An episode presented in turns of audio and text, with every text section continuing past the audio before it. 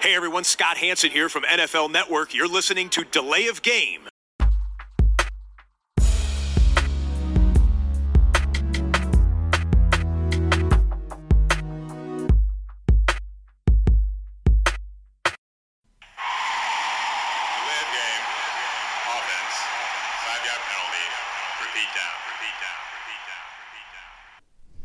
Delay of Ihr hört Delay of Game, der Football Podcast mit Episode 147 an diesem Montagabend live aus den Hollywood Hills.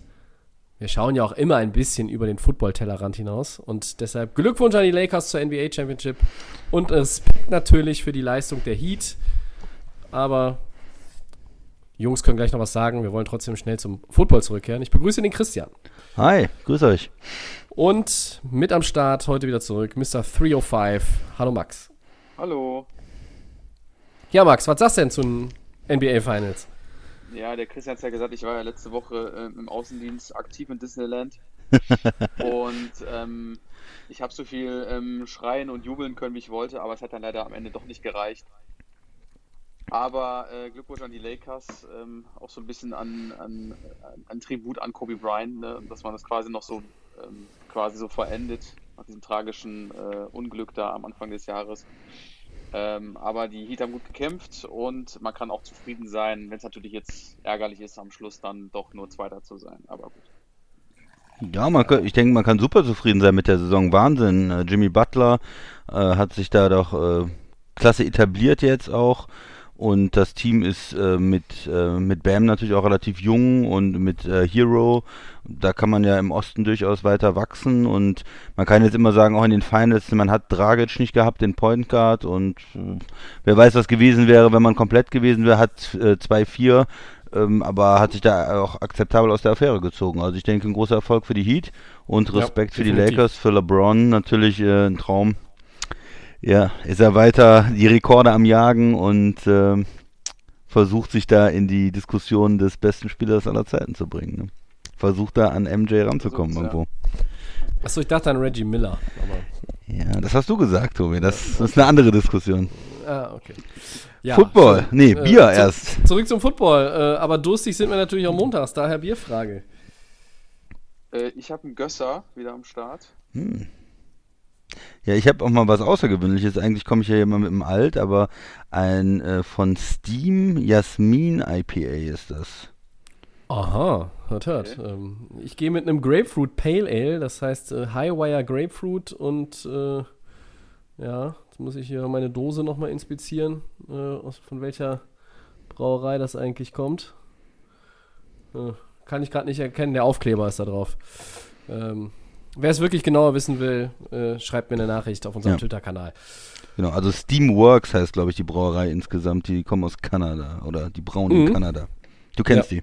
Ja, Ja, natürlich. Gutes Zeug. Dann sage ich mal Prost. Prost, ne, Jungs? Prost.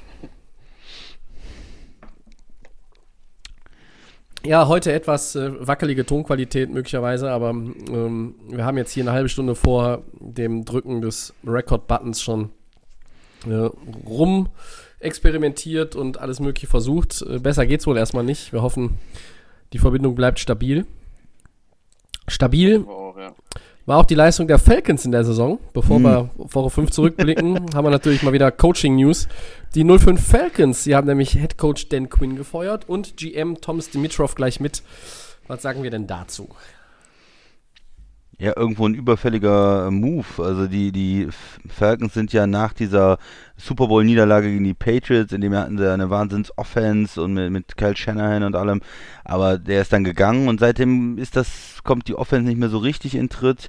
Ähm, gute Receiver, Quarterback, ja, aber die richtig MVP-Performance oder eine Top 5 Offense ist da irgendwo nicht zu sehen in den letzten Jahren.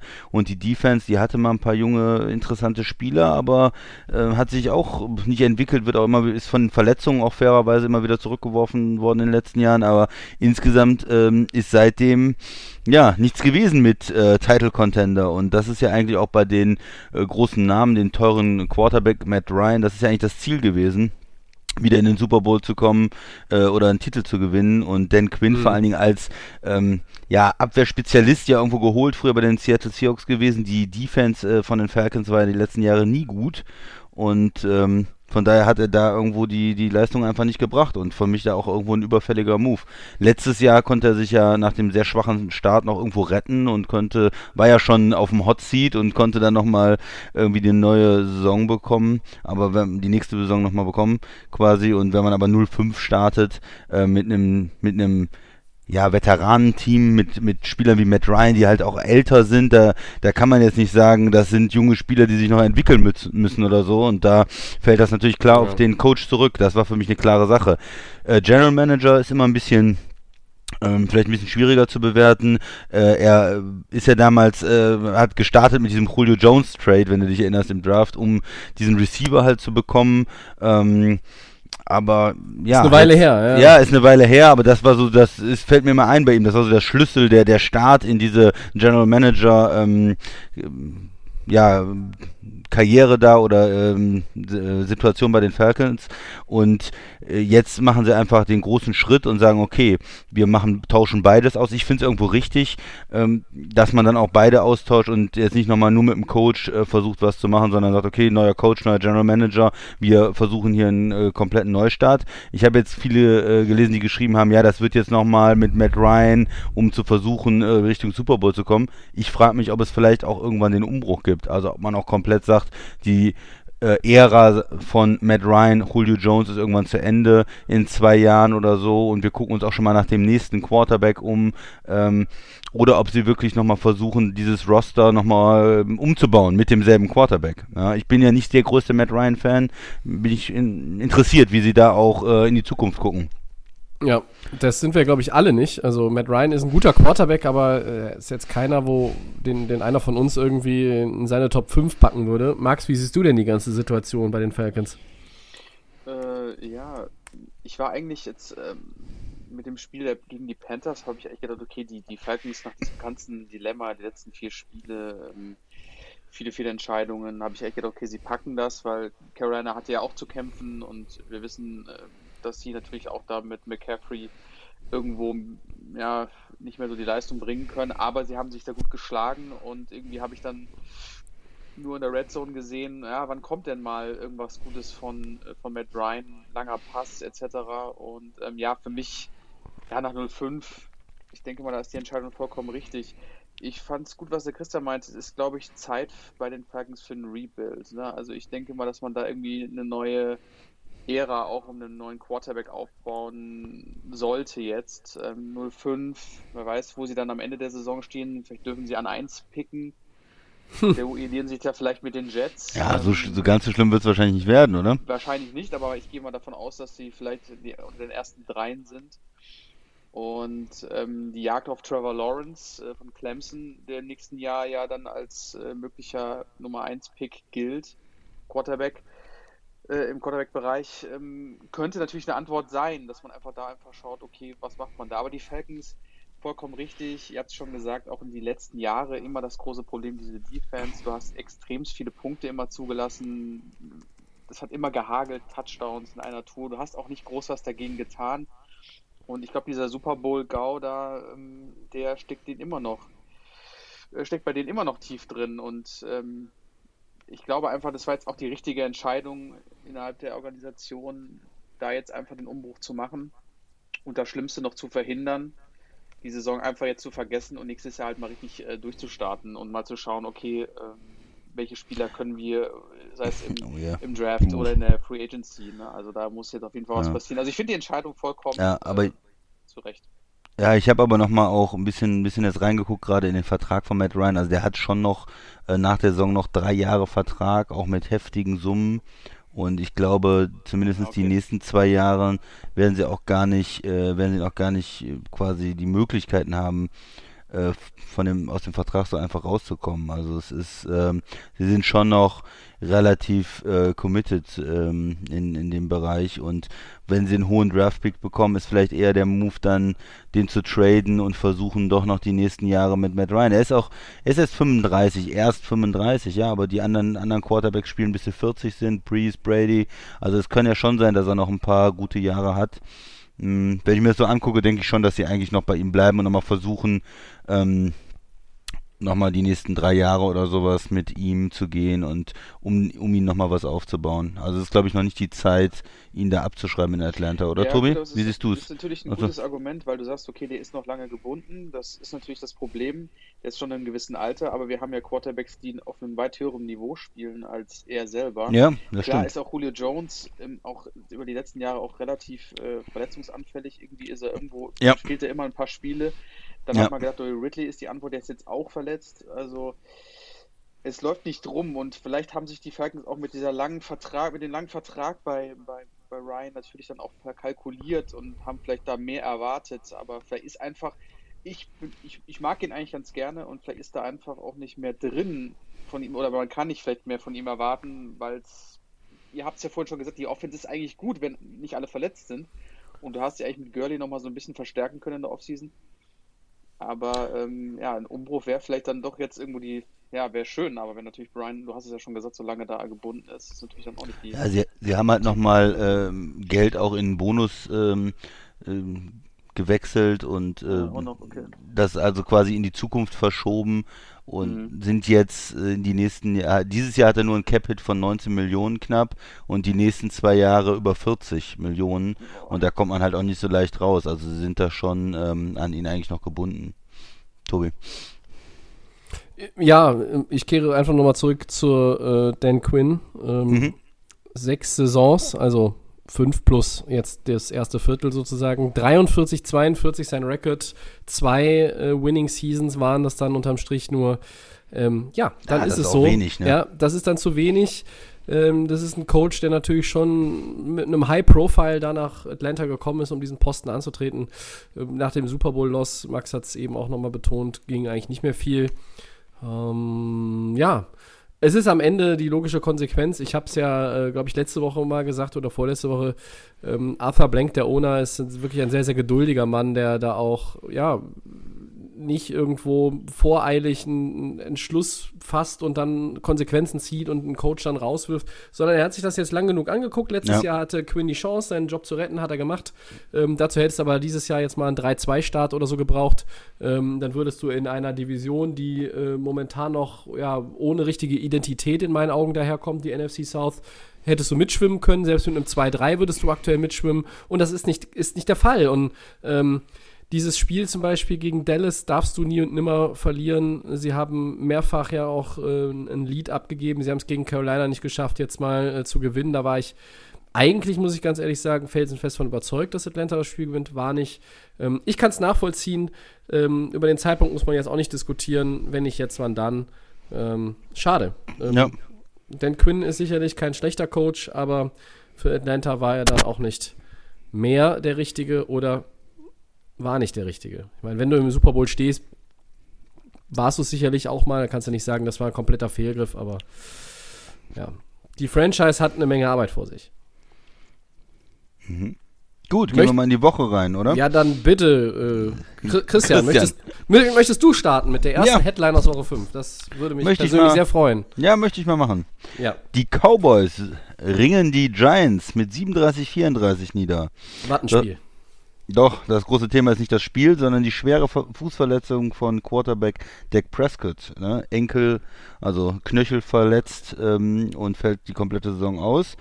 Wie geht äh, es jetzt da weiter? Ne? Tobi, für den Spieler mit Franchise Tag, für das Team, wie muss man das alles bewerten? Fang doch mal an.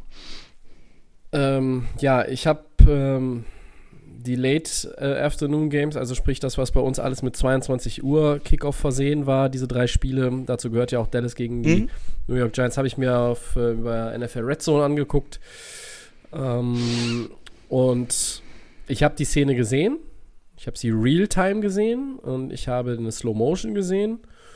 Ähm, und es war auch schon spät, deshalb kann ich nicht mehr genau sagen, ob es nur eine Slow Motion gab. Ähm, und wenn, habe ich bei der zweiten weggeguckt, weil das war nicht, schön, an, war nicht schön anzugucken. Ähm, und es war, ja, du hast es ja gerade gesagt, ne? also es Knöchelfraktur, ausgekugeltes Gelenk, ähm, das Ganze nach einem Offen, Lauf passiert im, ja. im dritten Quarter. Äh, die Operation ist bereits erfolgt. Ähm, Reha-Zeit wird mit vier bis sechs Monaten veranschlagt. Ich denke, wir sind eher bei, bei fünf bis sechs als, als bei vier. Ähm, das ist eine sehr komplizierte äh, Verletzung. Ähm, und ja, alle, alle Spieler, alle Zuschauer hatten den Schock natürlich erstmal im Gesicht. Ne? Auch äh, Ex-Coach Jason Garrett, der hier bei uns immer äh, viel auf die Mütze bekommt und das aus sportlicher Sicht völlig zu Recht, hat da äh, sich erkundigt, äh, stand daneben äh, Mike McCarthy ähm, und, und, hat da ja. Zuspruch gegeben und ich glaube, es hat jeder Dallas-Spieler noch irgendwie mit ihm Worte gewechselt, ihm irgendwie auf die Schulter geklopft oder die Hand gereicht oder äh, zumindest irgendwie sich nach ihm erkundigt auf, auf, auf dem Kart oder äh, als er auf dem Kart da saß. Ähm, und das ist so ein Moment, es gibt ich glaube, das kennt ihr alle und alle, die Sport mögen. Es gibt so Momente bei, ähm, bei Spielen oder, oder Sportveranstaltungen, da steht die Zeit still. Manchmal ist es ein Weltrekord, manchmal ist das ein besonderes Play und manchmal sind das solche Momente. Und das war so wirklich so, als hätte jemand die Pause-Taste gedrückt und die Saison wäre tatsächlich nicht wegen Covid, sondern wegen der Verletzung eines absoluten Superstars ähm, da mal ganz kurz so, äh, ja, angehalten worden. Das war ganz, ganz merkwürdig zu sehen. Und für Dak Prescott ist es natürlich ultra bitter. Wir wissen es alle, ihr wisst es alle, die uns zuhören. Er spielt auch unter einem Franchise-Tag. Er hat keinen langfristigen Vertrag, er hat keine Sicherheit. Er ist eigentlich jetzt dann ein Free Agent. Äh, was macht Dallas? Jerry Jones, der Owner, der auch GM ist, hat gesagt, ja, und er wird wieder der Leader sein, der er war. Ähm, ich bin gespannt, ob es wirklich in Dallas ist. Äh, wenn, die, wenn die Cowboys äh, wirklich jetzt auch ein Herz haben und aber auch nicht nur ein Herz, sondern auch aus rein sportlichen Gründen. Das, was wir gesehen haben in den ersten ähm, ja, viereinhalb Spielen von Doug Prescott, das haben wir letzte Woche gesagt, der Christian nicht, der war ja auf diesem Peyton Manning Rekordkurs. Äh, noch nicht mal, er hat den, also den ja schon, schon halb überholt gehabt nach vier Wochen was der sich da zusammengespielt hat, das war ja irre. Das war irre gut. Natürlich musste er äh, viel from behind spielen, weil Dallas permanent hinten lag. Die hatten vor der Woche, glaube ich, nur sieben äh, Offensive Snaps, wo sie die Führung hatten. Das ist völlig grotesk gewesen. Und ich finde, er hat sich das verdient, jetzt auch nochmal. Ähm, nicht wegen der Verletzung, sondern alleine wegen seiner sportlichen Performance, diesen Long-Term-Deal zu bekommen. Und vielleicht auch jetzt natürlich dann äh, zu sagen, hey, wir machen das auf drei Jahre. Äh, was ist, wenn der Spieler äh, vielleicht das Niveau nicht mehr erreicht nach einer, so einer Verletzung? Ich glaube, der kehrt zu dem Niveau zurück. Natürlich wird es noch ein bisschen Zeit brauchen. Ähm, wie geht es jetzt mit Dallas weiter? Das ist vielleicht die zweite Frage, die wir, ähm, also in der Saison mit Dallas weiter, können wir gleich besprechen. Ich würde gerne erstmal den Max hören zum Thema Doug Prescott. Ja, sehr, sehr bitter. Ne? Also ich hatte es ja auch so ein bisschen am Rande nur gesehen. Ich habe das Miami-Spiel ja geschaut und äh, da habe ich schon diesen, bei dem Spiel, da ging es schon richtig hin und her. Die Giants haben schon extremen Druck gemacht. Ähm, und dann dachte ich, okay, krass, Dallas liegt hinten. Und dann äh, kam ja irgendwie dann zufällig diese Szene rein.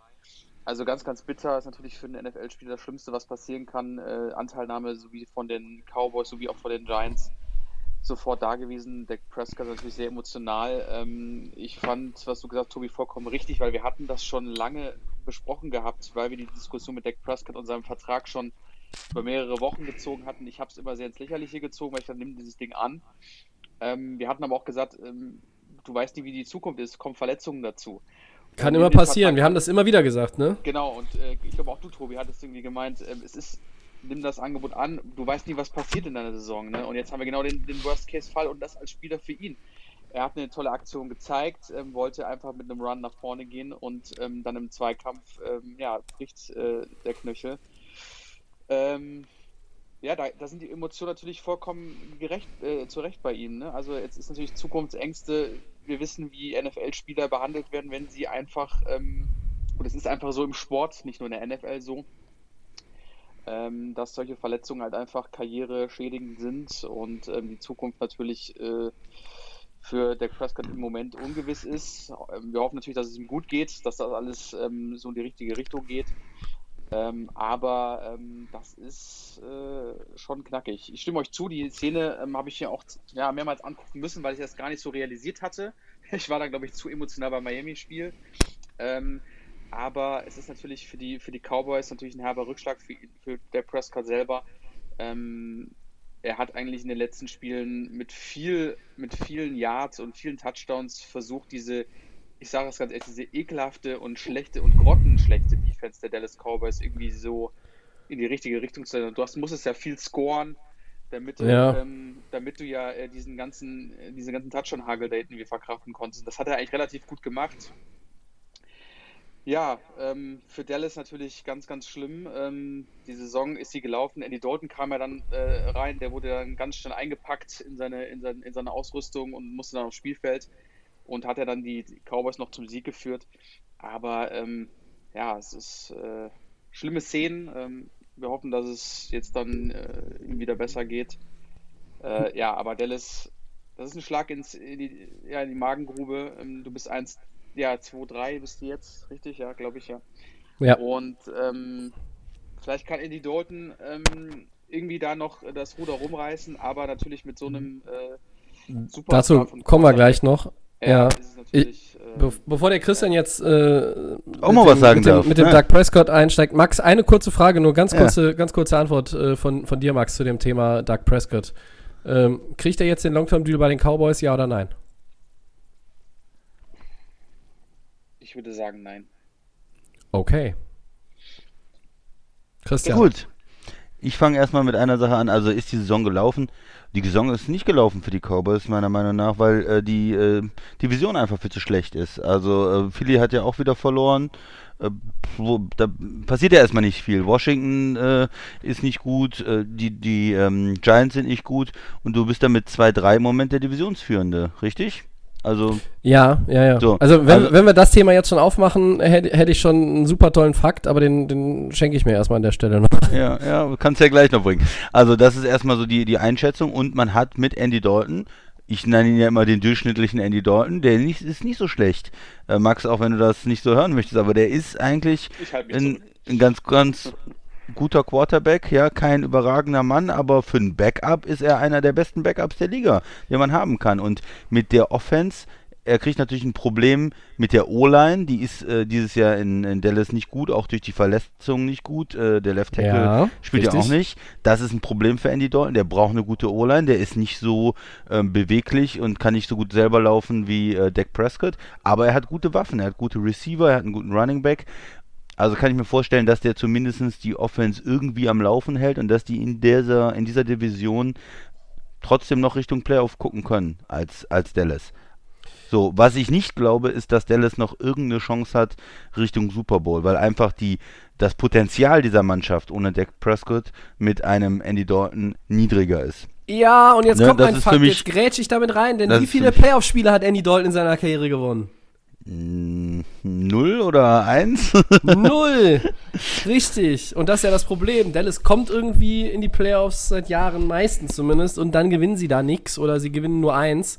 Und mit Andy Dalton wirst du das auch nicht verbessern können. Wahrscheinlich nicht, nein. Aber Ja. man muss auch ehrlich gesagt sagen, so wie Dallas in den ersten Wochen aufgetreten ist, auch mit Dak Prescott, waren sie ja auch kein Team, vor dem irgendwer in der um NFC Willen. Nein, ernst ge never äh. Angst gehabt hätte. Ja, da haben, haben wir andere Mannschaften doch gesehen, die deutlich stärker waren. Äh, Seattle äh, oder Green Bay natürlich auch. Und, und auch so Teams wie Tampa und New Orleans haben da doch einen besseren Eindruck gemacht. Es macht sich aber bezahlt, da hast du recht, dass du jetzt ein Backup hast äh, für den Fall, dass was passiert. Und jetzt ist dieser Fall ja eingetreten, der Football spielen kann, Genau. der, ein, der ein Renommee mitbringt. Und ich meine, der bringt 135 Spiele Erfahrung mit, Andy Dalton. Ja, ich weiß, keine Playoff-Siege. Ähm, aber in einer ganz schwachen NFC East äh, wird Dallas der Divisionssieger mit Andy Dalton. Das steht für mich völlig außer Frage. Also, wenn ich mir die Teams hier und heute angucke, habe ich da gar keinen Zweifel. Ja, und das ist, ähm, das ist also erstmal das zu Dallas. Äh, ich denke mal, sie werden die Saison irgendwie einigermaßen ähm, zu Ende bringen können mit Dalton. Das wird nicht äh, implodieren, aber selbst wenn sie in die Playoffs kommen, werden sie da, glaube ich, nicht, nicht groß ähm, ja, was reißen können. So, das, der zweite Punkt ist, ähm, ich muss euch widersprechen, ihr macht euch so Sorgen um Dalton, äh, um Prescott, was wird da passieren, jetzt schwere Verletzung. Der Mann ist erst 27. Ja. Das ist eine schwere Verletzung, aber normalerweise kommt er auch nach einem halben Jahr wieder und kann wieder richtig Football spielen. So, Mhm. der äh, wird vielleicht nicht mehr so viel laufen, aber das werden Quarterbacks mit dem Alter, wenn die vielleicht 30 sind oder so, sowieso nicht mehr so viel laufen. Wird ein bisschen mehr dann äh, aus der Pocket agieren, aber das ist jetzt gar nicht so schlimm, würde ich sagen. Wenn er vielleicht 85% von Dak Prescott ist erstmal oder 90%, dann ist es immer noch ein verdammt guter Quarterback. Und der ist dann auch nur 28. Und ich denke mir, er wird auf jeden Fall einen langfristigen Vertrag bekommen. Einen In guten Dallas. Vertrag. Ähm, ich kann mir äh, gut vorstellen, dass äh, Dallas vielleicht hingeht und nochmal das äh, zweite Franchise-Tag aus, ausspricht, einfach um zu sehen, ähm, ob er fit ist und ähm, dann mit ihm einen langfristigen Vertrag aushandelt. Ich denke, er hat aber auch kein Problem auf dem Markt einen Vertrag zu bekommen, wenn er als Free Agent äh, auftritt, falls Dallas aus irgendwelchen Gründen ihm keinen Vertrag gibt. Und also ich sehe seine Zukunft nicht so negativ. Er hat dieses Jahr äh, unterm Franchise-Tag äh, gespielt und halt die 30 Millionen da äh, eingesackt. Die hat er ja auch gekriegt. Und nächstes Jahr wieder Franchise-Tag, ja gerne. Her mit den äh, 35 Millionen. Und wenn sie ihm einen langfristigen Vertrag anbieten, auch gut. Also ich glaube, dass er nicht so viel verloren hat eigentlich, dass er jetzt den langfristigen Vertrag ähm, nicht unterschrieben hat. Verletzungen ähm, sind immer besonders schlimm für einen Franchise-Spieler oder für einen Spieler, der keinen langfristigen Vertrag hat. Ja, aber bei Quarterbacks, die 27 sind und gerade schon für wie viele Yards hat er schon in der Saison gehabt, weiß ich nicht. Weil er Ähm, war schon auf dem Weg Richtung 2000. äh, genau, gefühlt, äh, ja. äh, ja, on pace waren für 6000 Yards oder so. Ich glaube, für die ist das nicht so ein großes Problem, weil auch wenn er ein bisschen weniger dynamisch wird äh, nach seiner Verletzung, äh, dann wird er trotzdem Vertra- Vertrag bekommen. Und bei den heutigen medizinischen Möglichkeiten kann ich mir nicht vorstellen, dass er gar nicht mehr zurückkommt, dass er irgendwie die Karriere gefährdet ist. Ja, jetzt kommen viele mit dem Beispiel Alex Smith und wie lange der gebraucht hat, aber das war ja auch eine verkomplizierte Sache mit Infektionen und Worst Case, äh, doppelter Nicht zu Beinbruch. vergleichen. Das, Das ist nicht zu vergleichen. Ne, das kann man nicht vergleichen und viele andere Spieler sind ja schon von äh, solchen äh, oder ähnlichen Verletzungen Mhm. wieder zurückgekommen. Also ich wollte jetzt mein auch nicht Ausblick sagen- ist nicht so negativ für seine finanzielle Situation und für Dak Prescott. Ich wollte es auch nicht so negativ darstellen. Ich weiß Okay, nicht, ob es ja. eben so negativ Oder rübergekommen vielleicht ist, auch als vom, ich als vom erster, Max oder so. als Ja. ich als erster dazu äh, Stellung ähm, genommen habe. Ich glaube, äh, wa, wa, ich würde eigentlich jetzt hier und heute sagen, Dallas wird ihm einen Vertrag geben oder vielleicht tatsächlich, wie du sagst, Christian, mit dem Franchise-Tag nochmal arbeiten und dann trifft man sich da auch. Ähm, eben weil man nach einer Verletzung dann erstmal ein Jahr wieder so eine Art Schnupper äh, Vertrag damit, äh, damit hat. Ähm, Ich wollte es nur nicht so offensiv formulieren, weil man könnte natürlich auch sagen, das wäre jetzt aus Dallas Sicht, wo man sich vorher nicht einig wurde, vor der Verletzung, ja ein bisschen blauäugig, weil man nicht weiß, auf welchem Level ist der hinterher wieder. Aber äh, den entscheidenden Schlüssel bringst du. Das ist eine Verletzung, ja, die ist langwierig, aber die kann man tatsächlich in einem halben Jahr reparieren. Und dann ist er 27 und dann ist er nächstes Jahr 28 und dann ist das eigentlich alles erstmal noch, wie soll ich sagen, äh, Ein zu Quarterback im Top-Alter, ja. Ja, ähm, du kannst dann da nochmal, noch mal, vielleicht ist es tatsächlich auch der Restart für die Beziehung zwischen Prescott und den Cowboys. ja. Und ähm, helft mir bitte nochmal, ihr zwei, aber ich hatte es doch richtig im Kopf. Prescott wollte immer weniger Jahre auf dem Deal, Ja, weil er vielleicht nochmal hinterher angesichts des steigenden Markt, ma, äh, Ja. Marktwertes für Quarterback dann nochmal den Markt neu testen Genau. wollte. Und Dallas wollte ein, zwei Jahre mehr da dranhängen und deshalb wurde man sich da auch nicht einig. Und vielleicht ist es genau das jetzt. Vielleicht kann man jetzt sogar das Franchise-Tag vermeiden und sagen, wir geben einen relativ, relativ lukrativen Zwei- oder Drei-Jahres-Deal und dann schauen wir mal. Ja, genau so war es, weil Dallas ist ja auch traditionell ein Team, was mit den Stars sehr gerne extrem lange Verträge macht. Und Prescott hat dann eher gesagt, okay, es kommen neue Ver Fernsehverträge rein äh, in 22 und da möchte ich auch mal wieder äh, Free Agent sein, um da meine Einnahmemöglichkeiten zu maximieren. Ne? Das war so drei oder vier Mhm. gegen fünf, sechs Jahre von, von Dallas Seite. Aber ich finde es auch gut, dass der Max so äh, klare Kante äh, auf die Frage von mir da jetzt gezeigt hat und sagt, nee, also wir sehen Prescott nicht mehr im Dallas-Trikot. Ich, das muss man, muss man so auch als Option irgendwo. Ja, weil ich, ich würde das auch nicht ausschließen, ja. Ja, Mhm. weil ich sage, das ist, ähm, also ich sage nicht, dass er irgendwo was woanders bekommt. ne? Also ich sage nur in Dallas. Das war alles schon ein Riesendrama und ähm, ich, Woanders ist keine Frage. ne, und ähm, da kann es wirklich für ihn dann auch sein, ähm, dass er dann auf jeden Fall da sein, sein Longterm und dann auch da wieder glücklich wird. Weil ich hatte immer so das Gefühl in den letzten äh, vier Wochen oder letzten fünf Wochen, bevor die Verletzung war, irgendwo war immer noch irgendwie so ein, ja, es war immer noch irgendwie so ein, wie soll man das nennen? es hat nicht alles so gepasst, meiner Meinung nach. Ähm, du hast ja schon einen schweren Start am Anfang gehabt und irgendwie war da so, ja, so diese, diese Barriere, die, die Franchise-Tag und keine Einigung hat sich irgendwie auch auf dem Spielfeld irgendwie so für mich ein bisschen als Zuschauer wiedergespiegelt. Ähm, deswegen würde ich sagen, ich hoffe natürlich, dass er irgendwo einen Langzeitvertrag bekommt, aber ich glaube nicht in Dallas, deswegen bleibe ich bei der Meinung. Also ich sehe seh auf meiner äh, Helmtabelle alleine hier schon, schon, schon vier NFC-Teams, die durchaus darüber nachdenken könnten, wenn er zu haben ist, den sich zu holen nächstes Jahr. Ja. Ja, Ja. Also die ganz offensichtlichsten sind ja sogar schon in der eigenen Division. ja. Stimmt. Muss man mal, muss man mal ganz klar so sagen. Und ich, ich werfe jetzt nur mal in den Raum äh, Doug Prescott bei den Chicago Bears, um mal eine Division weiterzugehen. Also Ja. das, äh, da, äh, gut, aber das sind Szenarien, da können wir vielleicht in der Offseason drüber reden. Vielleicht müssen wir es auch gar nicht, weil äh, die in zwei Wochen tatsächlich was ausgehandelt haben. Ähm, ich möchte jetzt mal ein bisschen blöd äh, Schmerzensgeld nennen, aber ähm, warten wir ab, was da passiert. Ich bin auch gespannt, was mit der Dallas-Saison geht. Ähm, Max, du siehst es aber auch so, Divisionssieg mit Andy Dalton ist schon drin, oder? Ja, das ist halt, äh, wie gesagt, ähm, immer noch das, das ganz, ganz große Glück der Dallas Cowboys, dass die Division einfach so äh, Katastrophe ist. Ne? Also die Eagles Ja. ja. ist ja auch nicht gebacken. Das haben wir wie letztes Jahr ja und da hat sich ja auch keiner getraut, wer, wer will jetzt die Nummer 1. Und aber da stimme ich dir zu, Tobi. Man kann das auch, auch wenn ich natürlich jetzt keiner will, aber man kann mit Andy Dalton da schon, denke ich mal, ein gutes Ergebnis noch irgendwo hinzaubern. Trotzdem wird es aber für mich auch dann eine ganz schnelle Runde, wenn du es in die Playoffs schaffen solltest, als Number One Seed in den, äh, also als Number One Seed eintrittst in die Playoffs, kann es auch dann auch ganz schnell wieder vorbei sein. Aber Christian hat auch nicht so unrecht, da ist noch eine Menge Talent und vielleicht kann der Dalton, ja, vielleicht sieht man was anderes. Ne? Ich kenne nur seine Perspektive von, von den Bengals. Jetzt hat er mal was ganz anderes äh, als, äh, als Option da und vielleicht macht er, vielleicht überzeugt er mich nochmal oder es, sind ein paar anschauliche Spiele dabei oder es wird vielleicht doch noch besser, als wir alle gedacht haben. Also Ja, ich, Ähm, ich denke schon, ja. aber bei Dallas muss man vielleicht auch mal mit der Defense sonst anfangen. Aber schweifen Ja, wir jetzt hier ins nächste, schlimm, nächste Thema ab. Das ist ja, ganz schlimm, ja. ne, also wenn die mal anfängt, vielleicht einen Gegner unter 30 zu halten, ähm, klar, da war jetzt auch ein Pick 6 dabei, also rein die Defense hat weniger als 30 abgegeben, ja, richtig, aber das ist, ist nicht gut, was, was die Cowboys da ähm, auf der defensiven Seite bisher anbieten. Ja, äh, so, dann gehen wir strategisch clever vor und der ähm, Max äh, Ja. kredenzt uns mal die nächste Headline. Natürlich. Ähm, 32-40 gegen die Raiders. Die erste Niederlage für die Chiefs seit fast einem Jahr. Hat sich ja so ein bisschen angebahnt, oder? Nach den Auftritten, die wir zuletzt gesehen haben, Christian?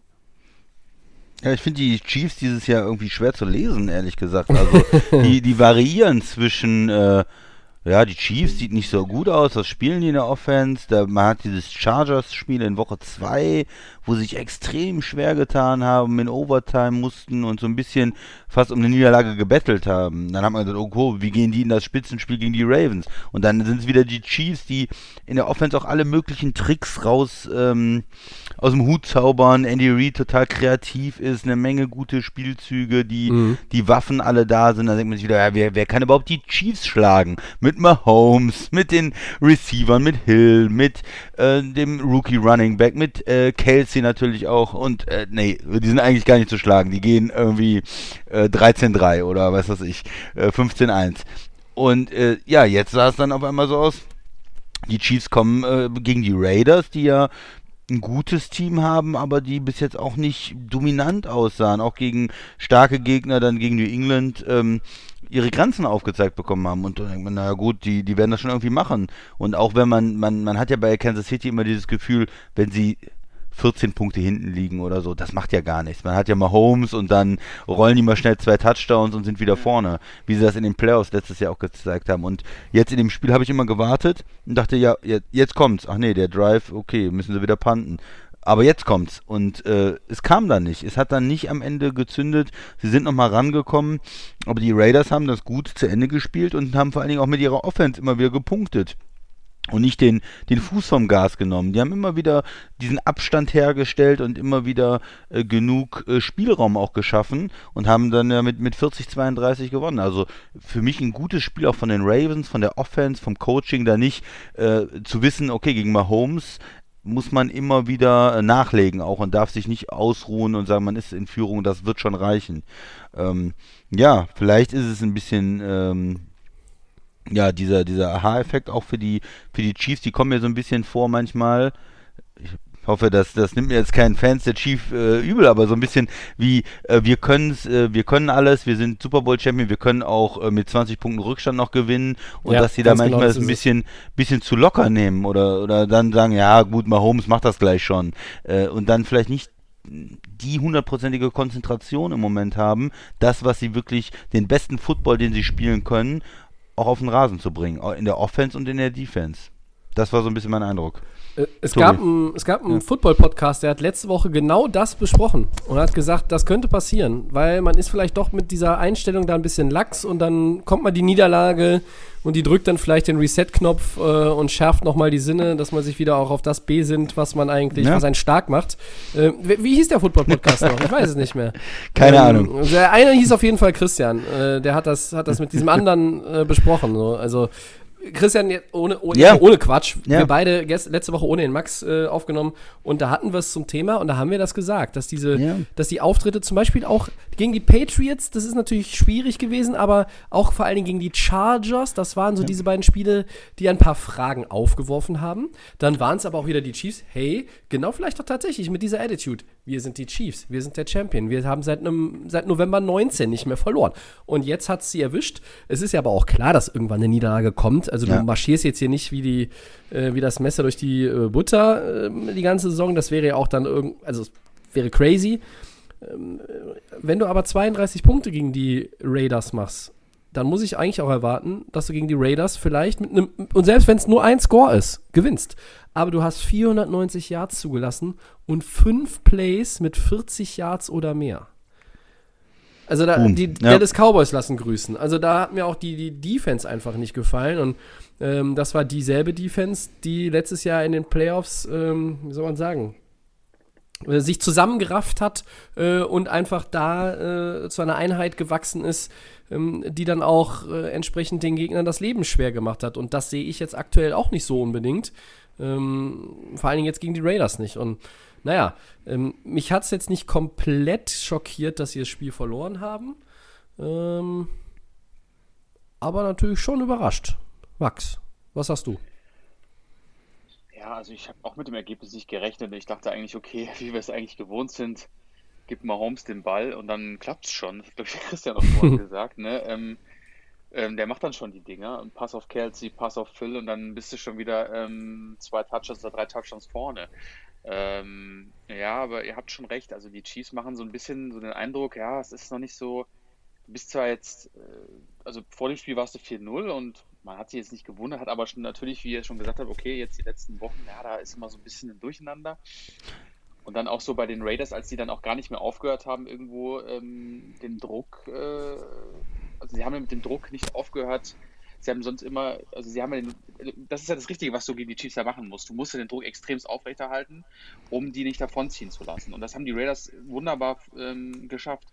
Ja, auf jeden Fall. muss, Hut ab, die- die muss man Chiefs- sagen. Genau, und die Chiefs, das ist ja immer so das, das kleine Manko an diesem Team, ähm, ist ja schon über die Jahre diese Defense. Und ähm, sie lassen ja sehr viele Punkte zu. Das konntest du ja auch immer sehr viel gut ausgleichen mit Mahomes und Co. Ähm, aber das haben die Raiders gut ausgenutzt und ähm, die hatten einfach den, den besseren Tag. Ähm, und ähm, ja, ich, ich bin jetzt mal gespannt. Also ich glaube, es ist einfach jetzt auch vielleicht auch mal gut, dass jetzt die, die Chiefs vielleicht mal auch eine Niederlage bekommen haben, ähm, um jetzt vielleicht auch mal nochmal kurz zu sortieren. Okay, jetzt haben wir ja, ich glaube, Raiders und Chiefs ist ja sowieso ja vom Football-Teams ein riesenkrasses Duell. Da geht es ja auch Fans gegen Fans. Es ist ja die Riesentradition, da diese, wenn diese beiden Mannschaften aufeinandertreffen. Ähm, und ich denke mal, da kann man halt in, in, in den nächsten Spiel, äh, den Spieltag dann starten und schauen, okay, jetzt haben wir mal einen Dämpfer bekommen. Das ist bestimmt jetzt auch mal nicht schlecht, um zu schauen, wo, wo liegt es dran. Und dann kennen wir aber Kansas City, die kommen dann wieder stark zurück. Und das hatte ich eigentlich auch im, im Laufe des Spiels gedacht, okay, ja, die, die Raiders, die machen jetzt mal so ein bisschen Druck und das wird jetzt auch, denke ich mal, nicht so lange anhalten.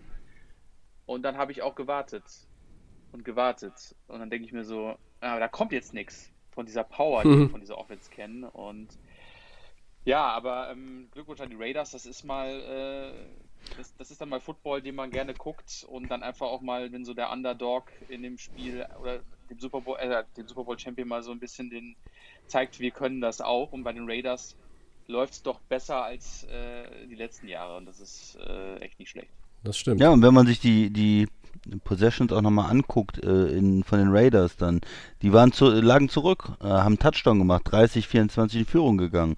Kansas City hat gepuntet, nur vier Plays gehabt. Field Goal Drive äh, mit 10 Plays wieder richtig lange den Ball auch gehalten, auf 33, 24 hochgegangen. Nächster Drive Kansas City, Interception, ja. Äh, Mhm. da, Die da, erste da, von Mahomes. Ja, da hat Mahomes nicht gezündet. Da hat er auch ein, ne, irgendwo natürlich nicht so gut gespielt, wie wir es von ihm erwarten. Dann wieder, ähm, in, äh, die, die, da war der Return relativ weit, schon fast bis zur Endzone äh, gebracht von den, von den Raiders und dann äh, den Touchdown gemacht. Liegen 40, 24 vorne. Dann macht Kansas City, wie gesagt, diesen, äh, diesen Anschluss zum 40, 32, aber dann spielen sie einfach die Uhr runter. Dann behalten sie den Ball, geben Mahomes keine Chance mehr, acht Plays, ähm, nehmen die in die Auszeiten weg, ähm, immer die Läufe von Josh Jacobs natürlich, ähm, der äh, gut gespielt hat und dann reicht das. Ne? Wenn der Gegner nicht mehr an den Ball kommt, dann kann auch kein, kann er keinen Ausgleich machen, dann kann er keine Punkte mehr machen. Dann kann auch mal Holmes ohne den äh, Ball dann äh, nicht die acht Punkte aufholen. Und das hat mir eigentlich bei den Raiders richtig gut gefallen. Ja, Dass sie ihm da nicht die Chance geben, noch irgendwas zu machen. Ne? absolut. Äh, Ich glaube aber, dass es tatsächlich den Effekt hat, dass es so eine Art äh, reinigendes Gewitter war für die Chiefs. Also, ähm, ich mache mir da keine Sorgen, dass die jetzt da vielleicht irgendwie in einen Abwärtsstrudel geraten. Nein, also die werden weiter, denken, denken wir, glaube ich, alle in die Playoffs kommen, aber die Raiders machen natürlich auch die Division damit irgendwo ein bisschen spannend. Ne? Es ist dann nicht, dass Kansas City schon in Woche 8 die äh, Division gewonnen hat, sondern mit dem Jo. Sieg im direkten Vergleich, äh, wenn, wenn die Raiders weiter gut spielen, sind sie da natürlich jetzt im Moment das Team Nummer 2 in der Division und vielleicht auch Richtung Playoff unterwegs. Das sind sie. Aktuell auf jeden Fall. Hm? Gut, dann mache ich mal weiter. Bitte, Tobi. Ryan Fitzpatrick, so heißt er, zumindest laut seinem Pass. Und die Dolphins zerlegen die 49ers 43 zu 17. Mehr Punkte hat Miami, Max, korrigier mich, seit Woche 7 in der Saison 2015 nicht erzielt. Unfassbar. Ähm, wie bewertet ihr denn insgesamt so den Entwicklungsprozess der Dolphins? Und dann im zweiten Teil ähm, der Thematik, sind die 49ers für euch noch ein Playoff-Kandidat? Ich fange mal an, oder? Ja, Ja, klar, natürlich. Jetzt Äh, los. okay. Feuer frei. Also erstmal ähm, kurz zum Spiel. Ich war natürlich gestern Abend aus dem Häuschen. Ich konnte es gar nicht glauben. Also erstmal bin ich in der, in der Einstellung reingegangen, okay, jetzt kommen die 49ers, du musst nach San Francisco. Dann habe ich gehört, Jimmy G spielt wieder und da haben sie Mostert wieder. Klar, die 49ers haben natürlich immer noch mit Verletzungen zu kämpfen. Da habe ich gedacht, okay, wenn Jimmy G spielt, Mostert ist auch wieder am Start und dann kriegen wir wahrscheinlich eine Klatsche. Ähm, aber dem Fall war nicht so, sondern Miami gibt Vollgas. Ähm, die ersten äh, Drives, ähm, Touchdown, erster Touchdown, zweiter Touchdown, 14-0 dann. Ich denke so, was ist denn jetzt los? Ähm, ja, und äh, riesen Props an die Defense der Dolphins. Also das hat im Moment alles, also gestern hatte alles geklappt, wo man als Fan, äh, wie man sich als Fans vorstellt. Ne? Also du hast Jimmy G äh, ständig irgendwie, äh, also er, er kam überhaupt nicht ins Spiel rein. Du hast ihn mit zwei Picks unterbrochen, du hast ihn oft gesackt. Und ähm, kein Run-Game bei den 49ers. Du hast, äh, man hat ein bisschen Verzweiflung gesehen und die Dolphins haben eigentlich Offense wie Defense äh, einen Traum gespielt. Ähm, dann haben die 49ers dann nochmal ihren Quarterback gewechselt, ähm, nach den zwei Picks von Jimmy G. Großartig, Ähm, um ihn, um ihn zu schützen, quasi. Ja? Ja, ja, weil er wurde ja mehrmals umrasiert und ähm, die 49ers hat, glaube ich, jetzt auch alle Quarterbacks durch. Diesen Maulen haben sie ja noch und dann den Heartbeat oder wie heißt das nochmal? Ich weiß nicht. Heartbeat ist auch nicht schlecht. Ja. Der durfte dann auch nochmal das, äh, das Spiel zu Ende bringen. Ähm, ja, ähm, also einfach großartig, ne? Also aber, aber schon schlimm zu sehen, dass es seit 2015 nicht mehr so einen hohen Sieg äh, gab, ist schon auch ein bisschen traurig. Äh, trotzdem ähm, Wahnsinn.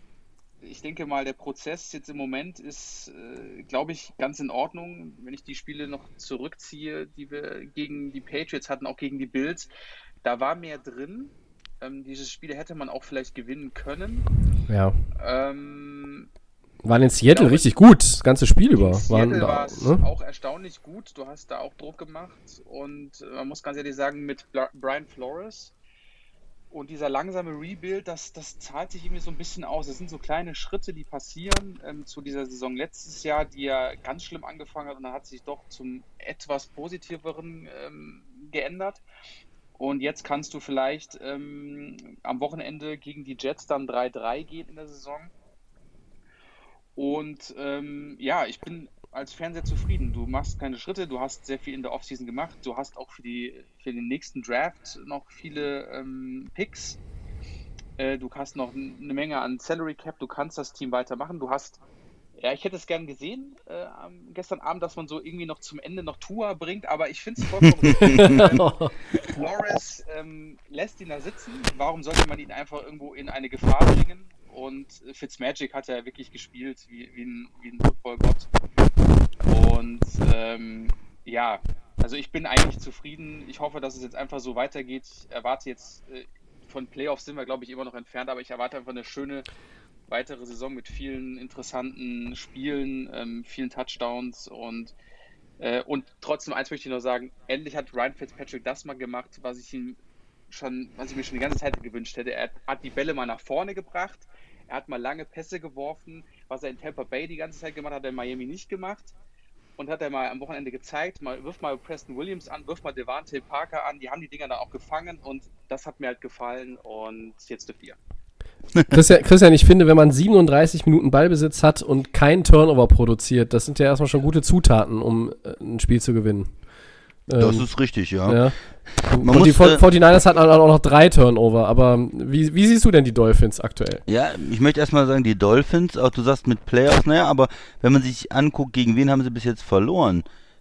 Patriots, Bills, Seahawks haben sie, sind ihre drei Niederlagen. Äh, da kann man auch am Ende der Saison zurückschauen äh, und sagen, naja gut, das waren halt auch sehr, sehr gute Teams. Das waren drei vielleicht der Top sechs oder acht Teams in der Liga. Und äh, sie haben bis jetzt die Spiele jetzt gegen die Jaguars äh, hochgewonnen, gegen die 49ers hochgewonnen. Vielleicht kommt da sogar was äh, Richtung Playoffs. Also das würde ich äh, noch nicht ausschließen im Moment. Da muss man sich die äh, Dolphins weiter angucken. Träume, ja. Ich finde man kann vielleicht träumen, ja, das Ja, genau will ich dir damit sagen. Was ich immer äh, faszinierend finde, ist, ähm, Fitzpatrick ist einfach die größte Wundertüte der Liga. Es ist einfach immer, jedes Mal, wenn man sich denkt, jetzt ist der Mann endgültig fertig, nach so vielen Jahren, dann kommt er wieder und haut einen raus. Und immer wenn man sich denkt, er müsste jetzt gut spielen, dann spielt er schlecht und äh, er ist einfach nicht berechenbar. Also letzte Woche also die Woche davor gegen die Seahawks, äh, da hat er äh, zwei Interceptions ja gehabt, äh, keinen Touchdown, schlechtes Passer-Rating, äh, so, und dann denkt man sich, okay, jetzt äh, wird es eigentlich Zeit, die waren 1-3 und man denkt, naja gut, jetzt wird Zeit für Tour, wir müssen den irgendwie mal bringen, äh, wir müssen da irgendwie einen Quarterback-Wechsel machen vielleicht. Und dann haut er wieder 350 Yards raus, drei Touchdowns. Und äh, du, du kannst ihn jetzt eigentlich gar nicht benchen oder? Du kannst ja gar nicht von einem Quarterback-Wechsel äh, reden, warum äh, solltest du jetzt nach so einer Performance äh, da äh, tätig werden, ja, also das äh, finde ich immer faszinierend, wie er da ähm, ja, immer wieder eine, eine, so eine Leistung bringt und ähm, alle wieder verblüfft. Also, und da, ich denke auch, äh, es schadet ja nicht mit Tour zu warten. Der war letztes Jahr verletzt. Die Zukunft gehört ihm äh, bei den Dolphins. In, in den letzten Jahren haben wir, ist ja dieses Konzept ein bisschen weggegangen, dass man auch mal einen Quarterback ruhig ein Jahr lernen lässt. Ja, wir haben das auch bei, bei Mahomes gesehen, das hat ihm gut getan. Der kam ganz am Ende seiner ersten Saison. Damals Rogers als Beispiel natürlich mit drei Jahren, das wird man heute nicht mehr sehen, das ist vielleicht auch ein bisschen viel, aber mal eine Saison. Doch bei den Packers sieht man das wieder.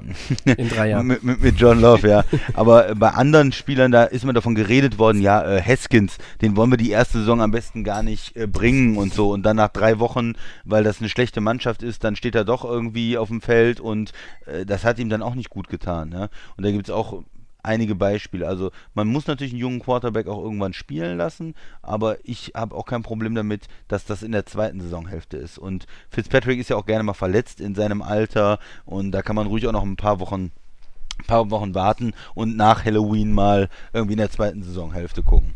Und äh, das äh, insgesamt finde ich deswegen die ähm, Entwicklung für die Dolphins äh, in Ordnung. Sie haben gegen starke Teams verloren, haben gegen äh, schlechtere Teams äh, gewonnen jetzt und sind auf einem ganz guten Weg. Und jetzt zu den 49ers. Ja, ich sage schlechtere Teams. Äh, die 49ers, das hätte man sich auch in der letzten Saison nicht träumen lassen.